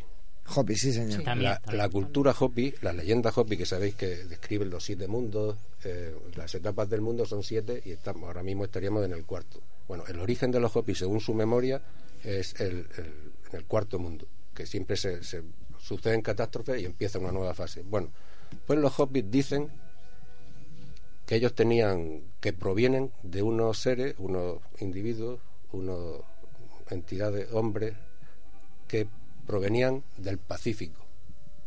Mm. Recordar que estamos hablando de las Islas Carolinas, que están en el paralelo 11 entre el, el Ecuador, al este de las Filipinas y al norte de Australia, en el Pacífico. Y que tenían una cultura muy especial, eran hombres sabios y que tenían el poder de mover las piedras. Con lo cual la, ¿Qué? La relación Es muy típico. Todas las estructuras megalíticas del planeta, de las culturas que es- viven allí explican eso. Stonehenge, la Stonehenge, isla de eh, Pascua, eh, todo. hay un montón de, re- de- de todo lo que tenga que ver con, bueno, la, la- las culturas megalíticas, hay un montón de concomitancia en el sentido de que se mueven las piedras y siempre por, por la voz. Y todos importante. los dioses vienen de arriba. Todos. Fíjate. Salvo- salvo- otra cultura más. No, no, pero lo- los Vinieron egipcia, este, sumerio, la eh, to- to- lo que quieras siempre vienen de arriba. Bueno, y estos están en el culo, como yo digo, y, y fíjate si también dice que vienen de arriba. y una maldición. Ah, bueno, sí. Que no se puede salir de noche porque si no eh, puedes morir. Permanecer. No puedes dormir en No normal. puedes Puedes dormir. dormir, Tienes que abandonar Incluso hay una especie de persona que, bueno, hay una persona que está allí contando a la gente que entra para que no... Sí, eh, ese murió. Ese, en el, Ese eh, murió. Fa- Andrea Faber-Kaiser, lo, lo- porque Sí. Jorge Sánchez, que es otro, También. el, el único español junto con él que ha dormido allí, Efectivamente. ese le, le escribió diciéndole que el que porque había una persona tomando nota de las personas que entran a dormir. Sí, una que- persona que entran- toma, toma como una especie de, Ese hombre falleció. de lista de, falleció de hace- visitas. sí, sí, Aparte sí. que Jorge le daba igual. Es decir, No, eh, él dur- Jorge durmió allí, claro, no pasó Claro. nada. Pero aún así, después dice, bueno, pero se planteó el hecho de que, de que estuvo con el ojo torcido un montón de meses, porque, porque la cosa, morirse no se murió. Bueno, pero, también tenemos un cierto pero se ve que salió un poco Salió- mangarriado. un cierto parecido con Pascua, porque también los espíritus, esos espíritus que vigilan, que vigilan la isla, que con- controlan los designios también, que a, la- a los cuales se, re- se recurre. Hay, much- hay muchos parecidos en la, la mitología, en la leyenda, con otros sitios del mundo, pero demasiado parecidos, como tú mencionaste, para mí son dema- demasiado parecidos. Y luego vuelvo a lo mismo, está, está Yonaguni en Japón, son estructuras sumergidas. Estamos, digamos que hay en el mundo lugares que están muy tan sumergidos que nos, que nos sacan fuera de contexto la fecha. Sí, pero José Antonio, sí. años. Si los dioses vienen, lógicamente, vamos a ver, lo dices tú, es que los dioses siempre vienen de arriba. Claro. Lógicamente, si vienen volando no van a venir de abajo. O sea que eso es una cosa. Ya, ya. Ahí tampoco tenemos que buscarle demasiados pies al gato, que no tiene tanto. Es decir, es que es normal. Pero ¿por qué todas las Ahora, civilizaciones dicen lo mismo? Separadas por continentes, por años y, y de diferentes, porque todos dicen lo mismo. Yo creo que en realidad estamos siempre inmersos en un tipo de construcciones Claro. que tienen tal antigüedad que, lo, que la gente en, en realidad no sabe de dónde han salido y, y confeccionan Claro. Una historia para darle una explicación a algo que ni ellos mismos saben quién lo ha hecho. Es que de Amador no tiene una explicación clara y lógica a día de hoy.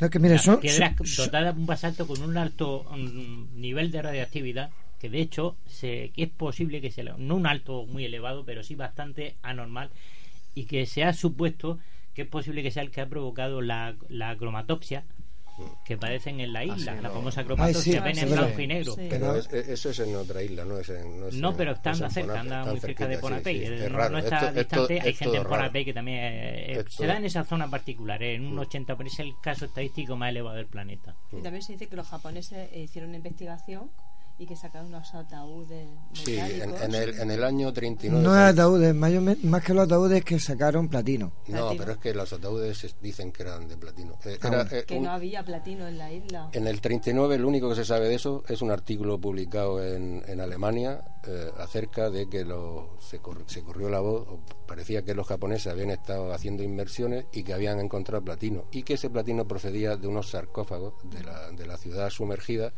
pero poco más. Los, japoneses siguieron haciendo de la suya hasta que unos buceadores desaparecieron con todo su equipamiento y ya se plantearon un poco, se pensaron mucho más el hecho de seguir buceando. Pero también forma parte un poco de la leyenda negra. Luego los rusos también Ya, han estado los rusos allí. también estuvieron ahí. Pero creo que hemos, y- hemos sobrealimentado. Estos años eh, la leyenda se retroalimenta. La, la- gente como Erich von Däniken. Ese fue el pionero. El pionero, pero a partir de Erich von Däniken para adelante han llegado, bueno, han llegado a la isla, no, porque muchos ni siquiera han visitado la isla y han escrito teorías. Y así lo que ha generado el tema de momias dentro de esos sarcófagos de platino. Eso ya se disparó.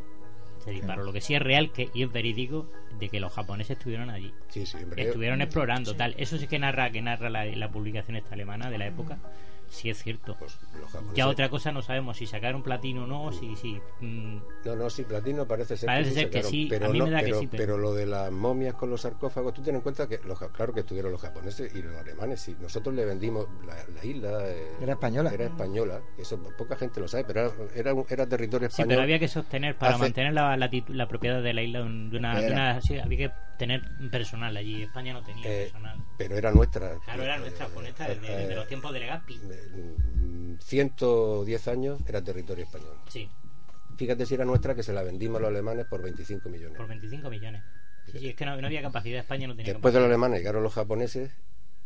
Cuando la los ocuparon. japoneses estuvieron ahí el tiempo y luego, después de la Segunda Guerra Mundial, eh, se hizo una especie de fideicomiso los Estados Unidos Ujú. y hasta y hasta que se han declarado la el, el- independencia. eh, Estado micronésico independ- no sé qué, Sí, independiente es de independiente. hace relativamente poco. Sí, es que está muy próximo la, la, la, la isla de, de Kwajalein, que tiene una importante base súper protegida, una base naval estadounidense. Los Estados cerca, Federados cerca, de Micronesia. Estados Federados de Son los Micronesia. Estados Federados. Que a la uno les dio, bueno, les dio la carta antes porque, bueno, no había que esperarse. Sí, tenían que pasar unos años, unos pero años. no, no hizo falta. No, no, no ha hecho falta. Yo eh, me gustaría hacer un poquito hincapié, ¿no? En, en- en- que el sitio está muy retirado, está en medio del Pacífico y que estamos hablando de que aunque no hay mucha técnica, las columnas de basalto pues pesan 5 toneladas y están pues eh, encastradas mm, para formar paredes de casi 8 metros de altura. Yo creo que son estructuras que eh, ¿con qué lo hicieron? Con mano de obra no creo que hubiera mucha. Pues, 25.000 personas era la población que se estipulaba. En aquella En- época. En un sitio donde no hay no había ni agua potable, ni- Claro. ni- y sigue sin haber, ni Ni, alimento. ni comida. Ni comida. Una curiosidad también de esas zonas es que siempre llueve todos los días. Los 300, desde La- 365, 360. 360. Llueve- está siempre Llueve mucho más. Veintitantos grados de temperatura. Y la eh, humedad, y sí, no- 27, entre 27 y 28 grados y la humedad es altísima. Estamos hablando en... Y o para sea que- cortar el basalto y el ¿que coral. ¿Quién quiere vivir allí? ¿Con qué herramientas rudimentarias? Claro. cortas ¿Cómo la cortan? ¿Cómo la transportan? Pues ese, ese es la- que no se sabe ni quién lo hizo, ni para qué lo hizo. Porque según tú, Juan, dice cómo lo hizo. que, que por tierra no puede ser. No- se no- hicieron, mira, eh, hace poco una, una- por un, mar un canal de televisión de esto muy popular hizo un experimento, claro, estaba la teoría de que el transporte era vía marítima, con balsa. Bueno, pues se hizo el experimento en, en un conocido programa de televisión para el transporte de, esa, de, de piedras, con balsas, como se supone que se tenían en esa Sí. época. Aquello fue un fracaso tremendo porque no había manera de transportar una piedra la mitad la mitad de grande ni, ni no había manera. No había En- manera. Entre otras cosas, aparte del peso y de la del tipo de embarcación, es que aquello es una costa eh, coralina, es un arrecife, es imposible pasar allí ni transportar vía, o sea, nos encontramos otra vez en, en un laberinto. Es absurdo porque el desplazamiento de un barco que tenga que cargar 50 toneladas pues no pasa la barrera de coral. No la pasa. Tienes que desembarcarlo provisionalmente. Bueno, no es que no hay la solución hoy en día es un problema. Hoy en día sería un problema, imagínate. Imagínate, Hace, eh, supongamos claro. que aceptemos que puede tener 15 o 20 mil años. Porque si Claro. decías tú que eh, una torre de piedras de basalto, de piezas de basalto de 8 metros, son 40 metros desde el fondo. Son, en realidad son 40 Mm. metros de, de torre, casi. Es decir, estamos hablando de un disparate de- técnico. Y yo quería decir también que es muy curioso eh, que hay un muro que fortifica eh, todo este complejo, como si fuera una fortaleza. En la zona, esa es, ese es un muro que tiene 14 metros de diámetro y está en la, en la parte este, en la, en la construcción de Nanda Watch, que se llama, que ha sido siempre el, donde, donde es- han aparecido eh, enterramientos donde se supone que enterraban a los Saudeleur durante 500 años.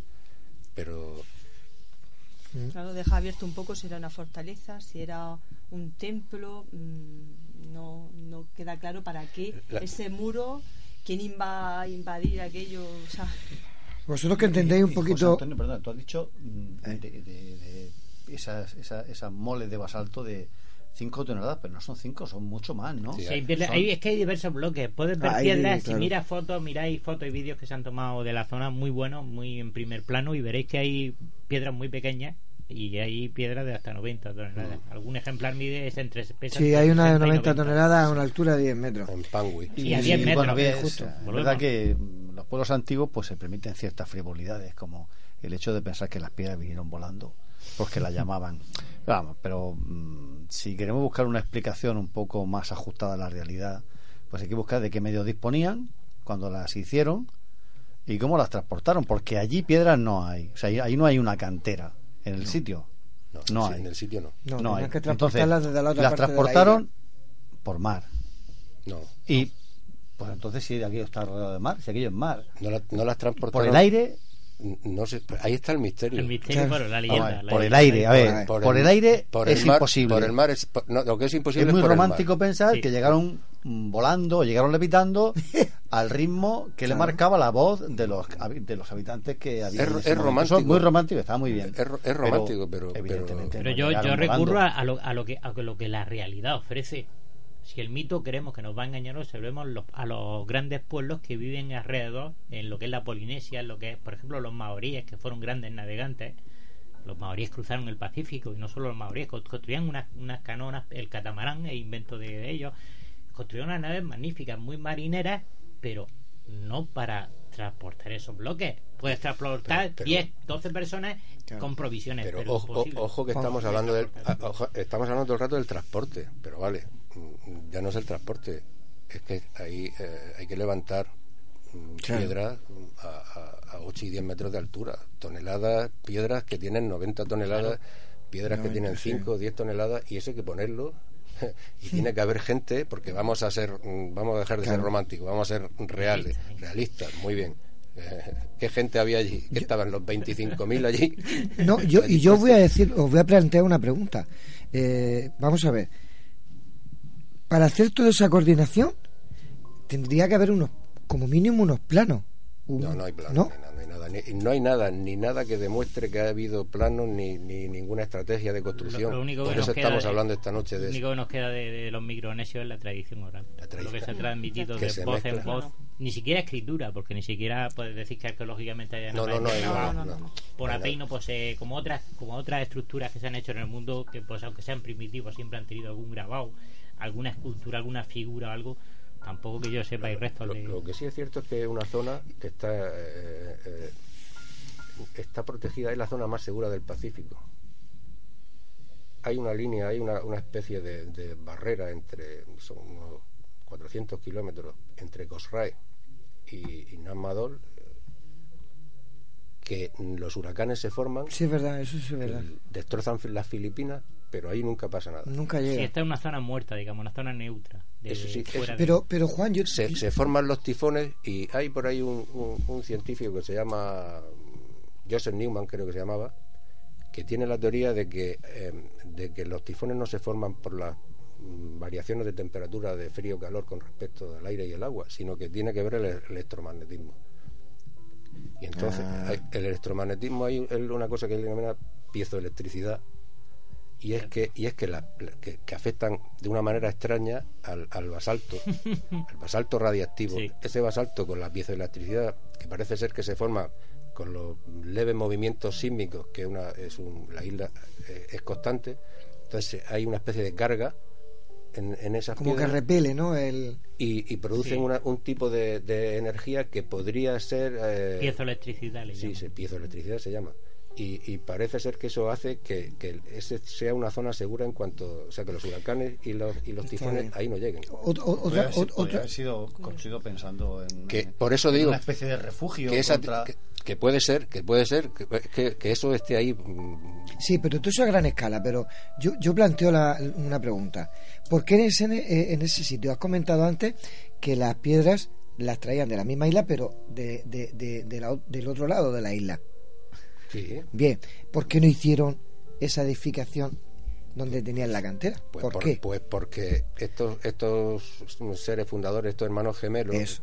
divisaron unas luces en ese sitio concreto y decidieron que el- el- la ciudad tenía que construirse ahí para adorar al, al- al- porque esa el- la, la ciudad el- o sea la, la- la novela la- o el libro de Faber Kaiser se llama bajo, bajo sobre el secreto se llama sobre el secreto Sobre el secreto. y eso ya nos, ya nos abre pistas de lo que Es- estamos es hablando Namadol. Namadol significa, traducido, no, eh, algo parecido. No, no. Namadol es entre canales y, Es entre y so- y canales. sobre el secreto es, es Pona- eh, Pompey Pompey, eso, Bonapey, perdona. Vale. significa. Porque estamos hablando de arriba. pero bajo bajo el agua. Claro. Eh, bueno, aparte de que hay túneles que llegan a, a otras partes de, de la, de la isla, eh, a todas las partes de las 91 isla artificial, eh, porque eso, eso se la, la han encontrado. Pero ha- han encontrado edificaciones a 5, 6, 9 metros de en pre- profundidad, pero sigue hacia abajo. Sí, y, y se han encontrado incluso columnas verticales Claro, ba- claro. basálticas que, que no tienen nada que ver ni con la, con, con la construcción ni con la arquitectura, entre comillas, de, la, tiene digamos otro estilo otro estilo de construcción y de obra. Estamos hablando ya digo que estamos hablando estaremos hablando alrededor de 30 40 metros de profundidad. Entonces, la en la prehistoria aquí hemos- sí, sí, cuando cuando hemos hablado de, de la, de la gran pirámide y nos asombramos de que se eleven bloques de granito a, se- a 50 metros de altura es que aquí estamos hablando también de lo mismo de elevar bloques pesados a- en aquella época a esa altitud de 30 o 40 metros eso es sorprendente. yo- yo- yo creo que Paco tiene en la cabeza tiene una teoría porque yo creo que Paco quiere ir hacia algún sitio y me gustaría que aterrizara porque yo sé que tú piensas que detrás de esto hay no hay ovni no hay ovni como piensa José Antonio estoy seguro pero mm, yo creo que tú piensas que detrás de esto hay otra humanidad ¿Por, por qué los historiadores tienden a coger el mito cuando viene el viento a favor y a rechazar el mito cuando sopla el viento en contra? Es la pregunta que yo me haría. La primera pregunta para plantear el misterio, porque Ponapey está ahí para. O sea, Hernán Madol existe, es real. Está ahí para verlo. Ya se ha investigado. ¿Vale? Entonces, yo plantearía eso, es decir, darle un enfoque de, de por qué yo cuestiono, es decir, mm, más que cuestionar, es mm, ver la verdad de lo que hay hecho, la, la realidad de la obra inge- de ingeniería que supone y luego tratar de aplicarlo al contexto de la época. Y no cuadra en el contexto de la época. Pero es que de ninguna época del pasado. Claro, no y- sé si me explico. Pues, eh, acuérdate, acuérdate, por ejemplo, de la esfinge, eh, la famosa esfinge de, en, en- en Egipto. Después de mucho investigarla, eh, el Shock y, y Bobal llegaron a la conclusión de que la esfinge estaba mucho más tiempo de lo, de, Claro. lo, de lo que se creía. Esto yo creo que nos movemos en el mismo terreno. eh, estamos, esto Yo- es una construcción que está encima de otra que Sí. estaba hace 10.000 años, eh, eh, que, es- que es una cifra el, en la que se mueve en este en todas Casi las culturas toda la megalíticas cultura. Y, y tanto los egipcios como los sirios como Aparte se- de lo que dice Paco, eh, eh, Salvador, que yo pueda pensar o que podamos pensar que sean de extraterrestres o de hechos por otra. Tú lo puedes pensar perfectamente. Sí, sí, lo puedo pensar aquí es que no hay nada perfectamente. seguro. Yo- Y encima, si los hermanos fundadores vieron luces en ese lugar, Pues fíjate. es que lo tiene hecho, Lo que- Paco. no, lo que pasa, Salvador, que con los años, y yo lo he dicho antes de empezar, con los años estoy volviendo a las teorías antiguas. Es decir, por ejemplo, lo que habéis dicho de las nueve parejas, esa teoría del diluvio universal en muchísimas eh, leyendas aparece. Después de ese eh, diluvio, esas parejas para ir. Esa es una. O sea, el diluvio. Pues es posible que antes de esos 10.000 años o 12.000 años existieran civilizaciones, Otra humanidad. otra humanidad, y que haya desaparecido por la razón que Hay sea. otra leyenda también que habla de un dragón. Sí, sí. Efectivamente. No, el dragón el dragón lo llevaban es que antes no lo hemos mencionado pero Pues sí, menciónalo, i- menciónalo. iban iban iban los, los, o los IPA y o los OPA iban con aparte de viajar y hablar a las piedras y que volaban iban con un dragón que echaba fuego por la boca y el dragón es lo que hacía lo que construyó los canales y, y- y levantó pero, pero fijaos fijaos volvemos a la figura Pues mítica tener que creer la teoría.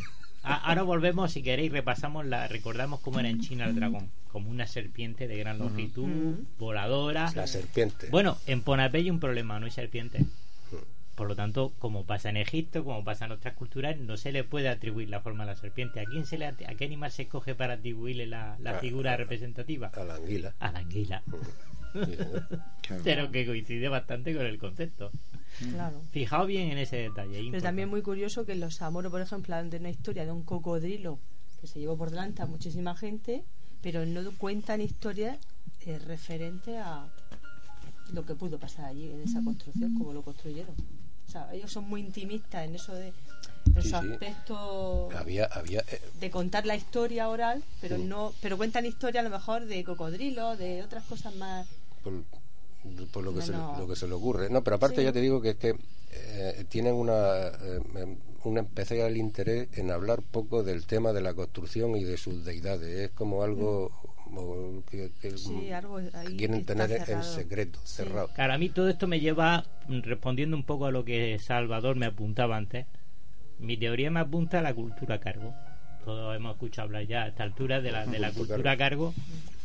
Y es tremendo el paralelismo, es decir, y eso se hizo experimentalmente en el siglo XX, durante la Segunda Guerra Mundial, experimentalmente digo por accidente, es decir, empíricamente se comprobó que eso era posible, que una cultura muy superior fuera considerada, y ha pasado en más sitios del mundo, no solamente la cultura cargo, hay otros casos por ahí. Hay una, una experiencia en los años 80 de unos españoles que, que van, a esto salió en la televisión en su momento, y van a la selva amazónica y una de estas culturas que viven allí, estos pueblos primitivos, pues tienen su, su medio de vida y no conocen nada más. Y ellos se le- les dejaron de regalo un radiocassette, de aquellos todos recordamos, con esta voz de las de la época y tal. Pues ahí estuvieron escuchándolo hasta que volvieron al año después. Después de hacerle regalo, volvieron un año o dos años después a la, a la zona. Resulta que no funcionaba, se le habían acabado las pilas. Y en su lugar habían construido uno de madera que allí lo tenían, tratando de que la energía divina o de los dioses, o a Claro. saber qué, qué y- para, para hacer funcionar aquello. Sí, Habían hecho yo- una yo réplica, estoy un seguro de, que- de que alguno llegó a, oír algo, algún sonido salir de ese de esa radio. O sea, es decir, estamos, ante qué estamos con los pájaros. Yo lo que voy a, a- volviendo a, no nos apartemos de Namadón. Cuando se describen pájaros grandes que tú puedes entrar dentro y volar con ellos, que en todas partes del planeta se habla de el ave, el- la serpiente de Quetzalcóatl que baja, abre la boca y desciende Quetzalcóatl y su, y su ayudante descienden de una serpiente voladora. Es decir, ¿hablamos de máquina o es que se nos va la, la imaginación del hombre tecnócrata de- de- de- del siglo XXI ve demasiado o del siglo XX ve demasiado más allá? ¿O realmente es que ellos vieron algo que nosotros no somos capaces de entender hoy en día? Yo creo que somos que no lo entendemos ahora nosotros. El, el hecho de que hubieran otras culturas y otras civilizaciones, yo creo que yo creo que es un es un, un hecho. Es No, un- pero es que se le rompe los esquemas, Juan. Bueno, pero los esquemas están para romperlos. No, pero no es tan fácil como tú. Poco lo- a poco, eh, las cosas son así. ¿Y de, cuánto, de, de- de cuántos años, de cuántos miles de años estamos hablando? De unos 10.000 aproximadamente. Sí, un poquito o más. más. O Un más. poquito más, sí, O pero más. no más, ¿eh? 10.000. Mínimo, mínimo entre Diez- 10 y 15 mil eh, años ah, por ah, el nivel, digo por el nivel que se encuentra en las bases de esas por- piedras. Que fueron colocadas artificialmente, eso es obvio. John Aguni se ha cuestionado. Es que es tan difícil de aceptar Sí, que en aquella que época se hasta, pudiera cua- hacer hasta cuándo estuvieron los neandertales o el hombre el hombre erectus Por los neandertales hasta, hasta los 20.000 o años. 30.000 El estamos último hablando que entre los 20.000 y 10.000 son 10.000 años que podría perfectamente una civilización 200.000 años.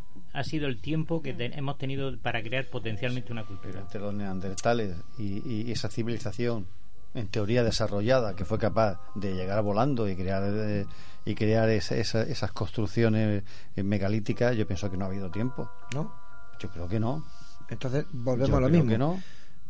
los extraterrestres ¿Qué nos falta, Salvador? yo creo que al final Von sí. Daniken va a tener razón Yo creo que sí. Yo, yo creo otra cosa. todas las leyendas ¿Qué- apuntan qué- a eso qué crees tú? Yo creo Mercedes? que eran hombres muy fuertes, ¿no? obviamente, pero que allí la vida del templo, o sea, los sacerdotes tenían mucho poder, la gente tenía otro tipo de mentalidad, Ujú. estaban más evolucionados espiritualmente, conciencialmente, más que a nivel eh, racional, ¿no?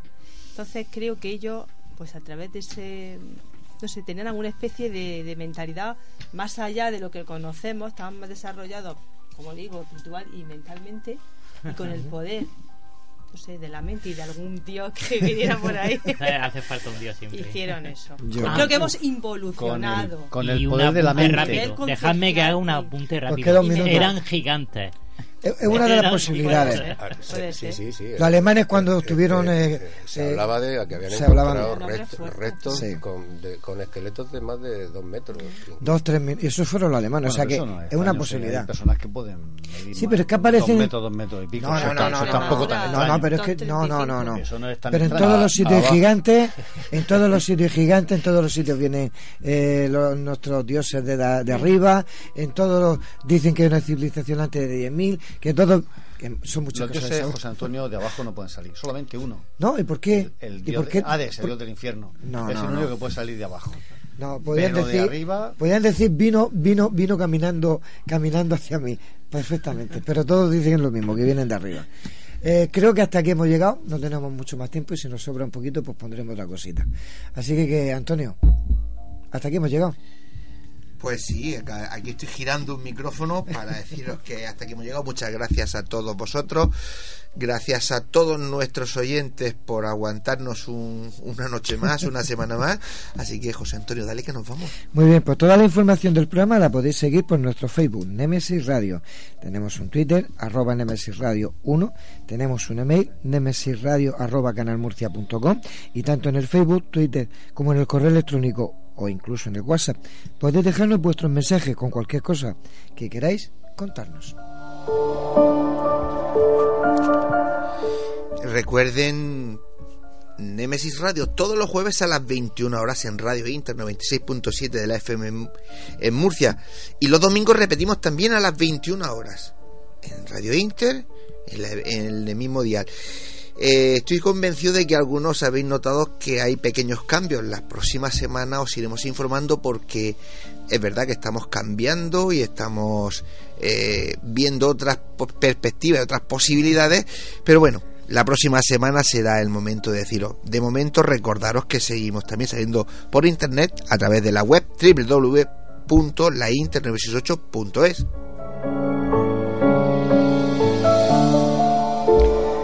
Y como no hay que perder las buenas costumbres, y por si hay alguno ahí arriba escuchando, no olvidéis que nuestras voces viajan ya por el universo. Pues hasta aquí llegamos. Les deseamos que tengan una feliz semana y les esperamos el próximo jueves a las 21 horas aquí en Nemesis Radio. No nos falten, pasamos lista ya saben. Si les ha gustado el programa, pues díganselo a sus amigos para que la familia de Nemesis Radio siga creciendo. Y si no les ha gustado, pues díganselo a sus enemigos. Ustedes no lo envían, que a nosotros nos encargamos de ellos. Así que buenas noches y adiós.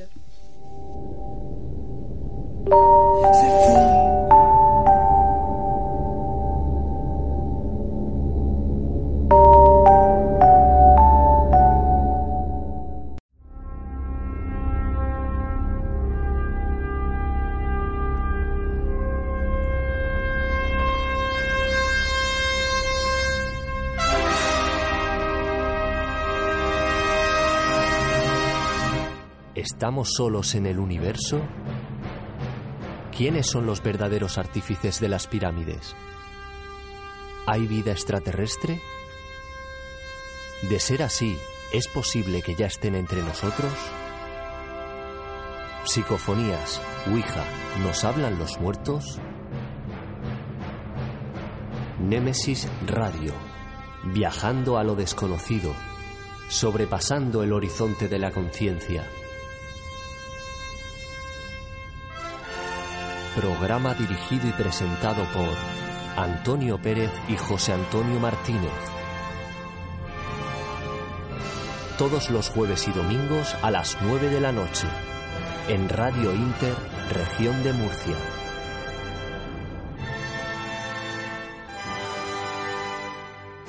Némesis Radio.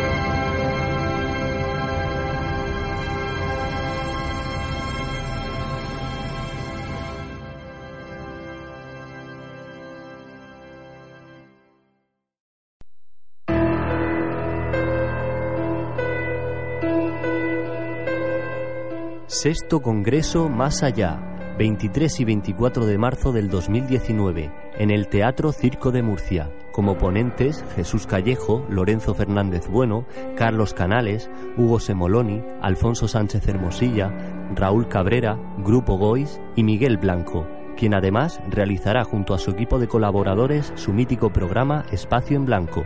Los beneficios de este congreso serán para AMDIF, Asociación Murciana de Disfagia Infantil y Botón Gástrico, con el apoyo de la Concejalía de Cultura y Turismo de Murcia. Toda la información en congresomasallá.com.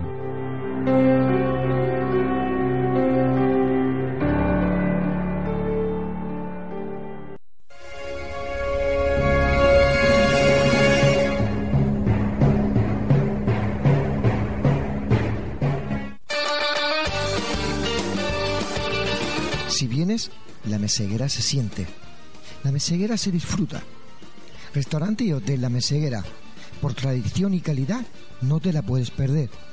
Para reservas, al teléfono 968 84 03 52. En la alberca y en Mazarrón, La Meseguera. todo un placer para disfrutar y sentir. Grupo La Mesera.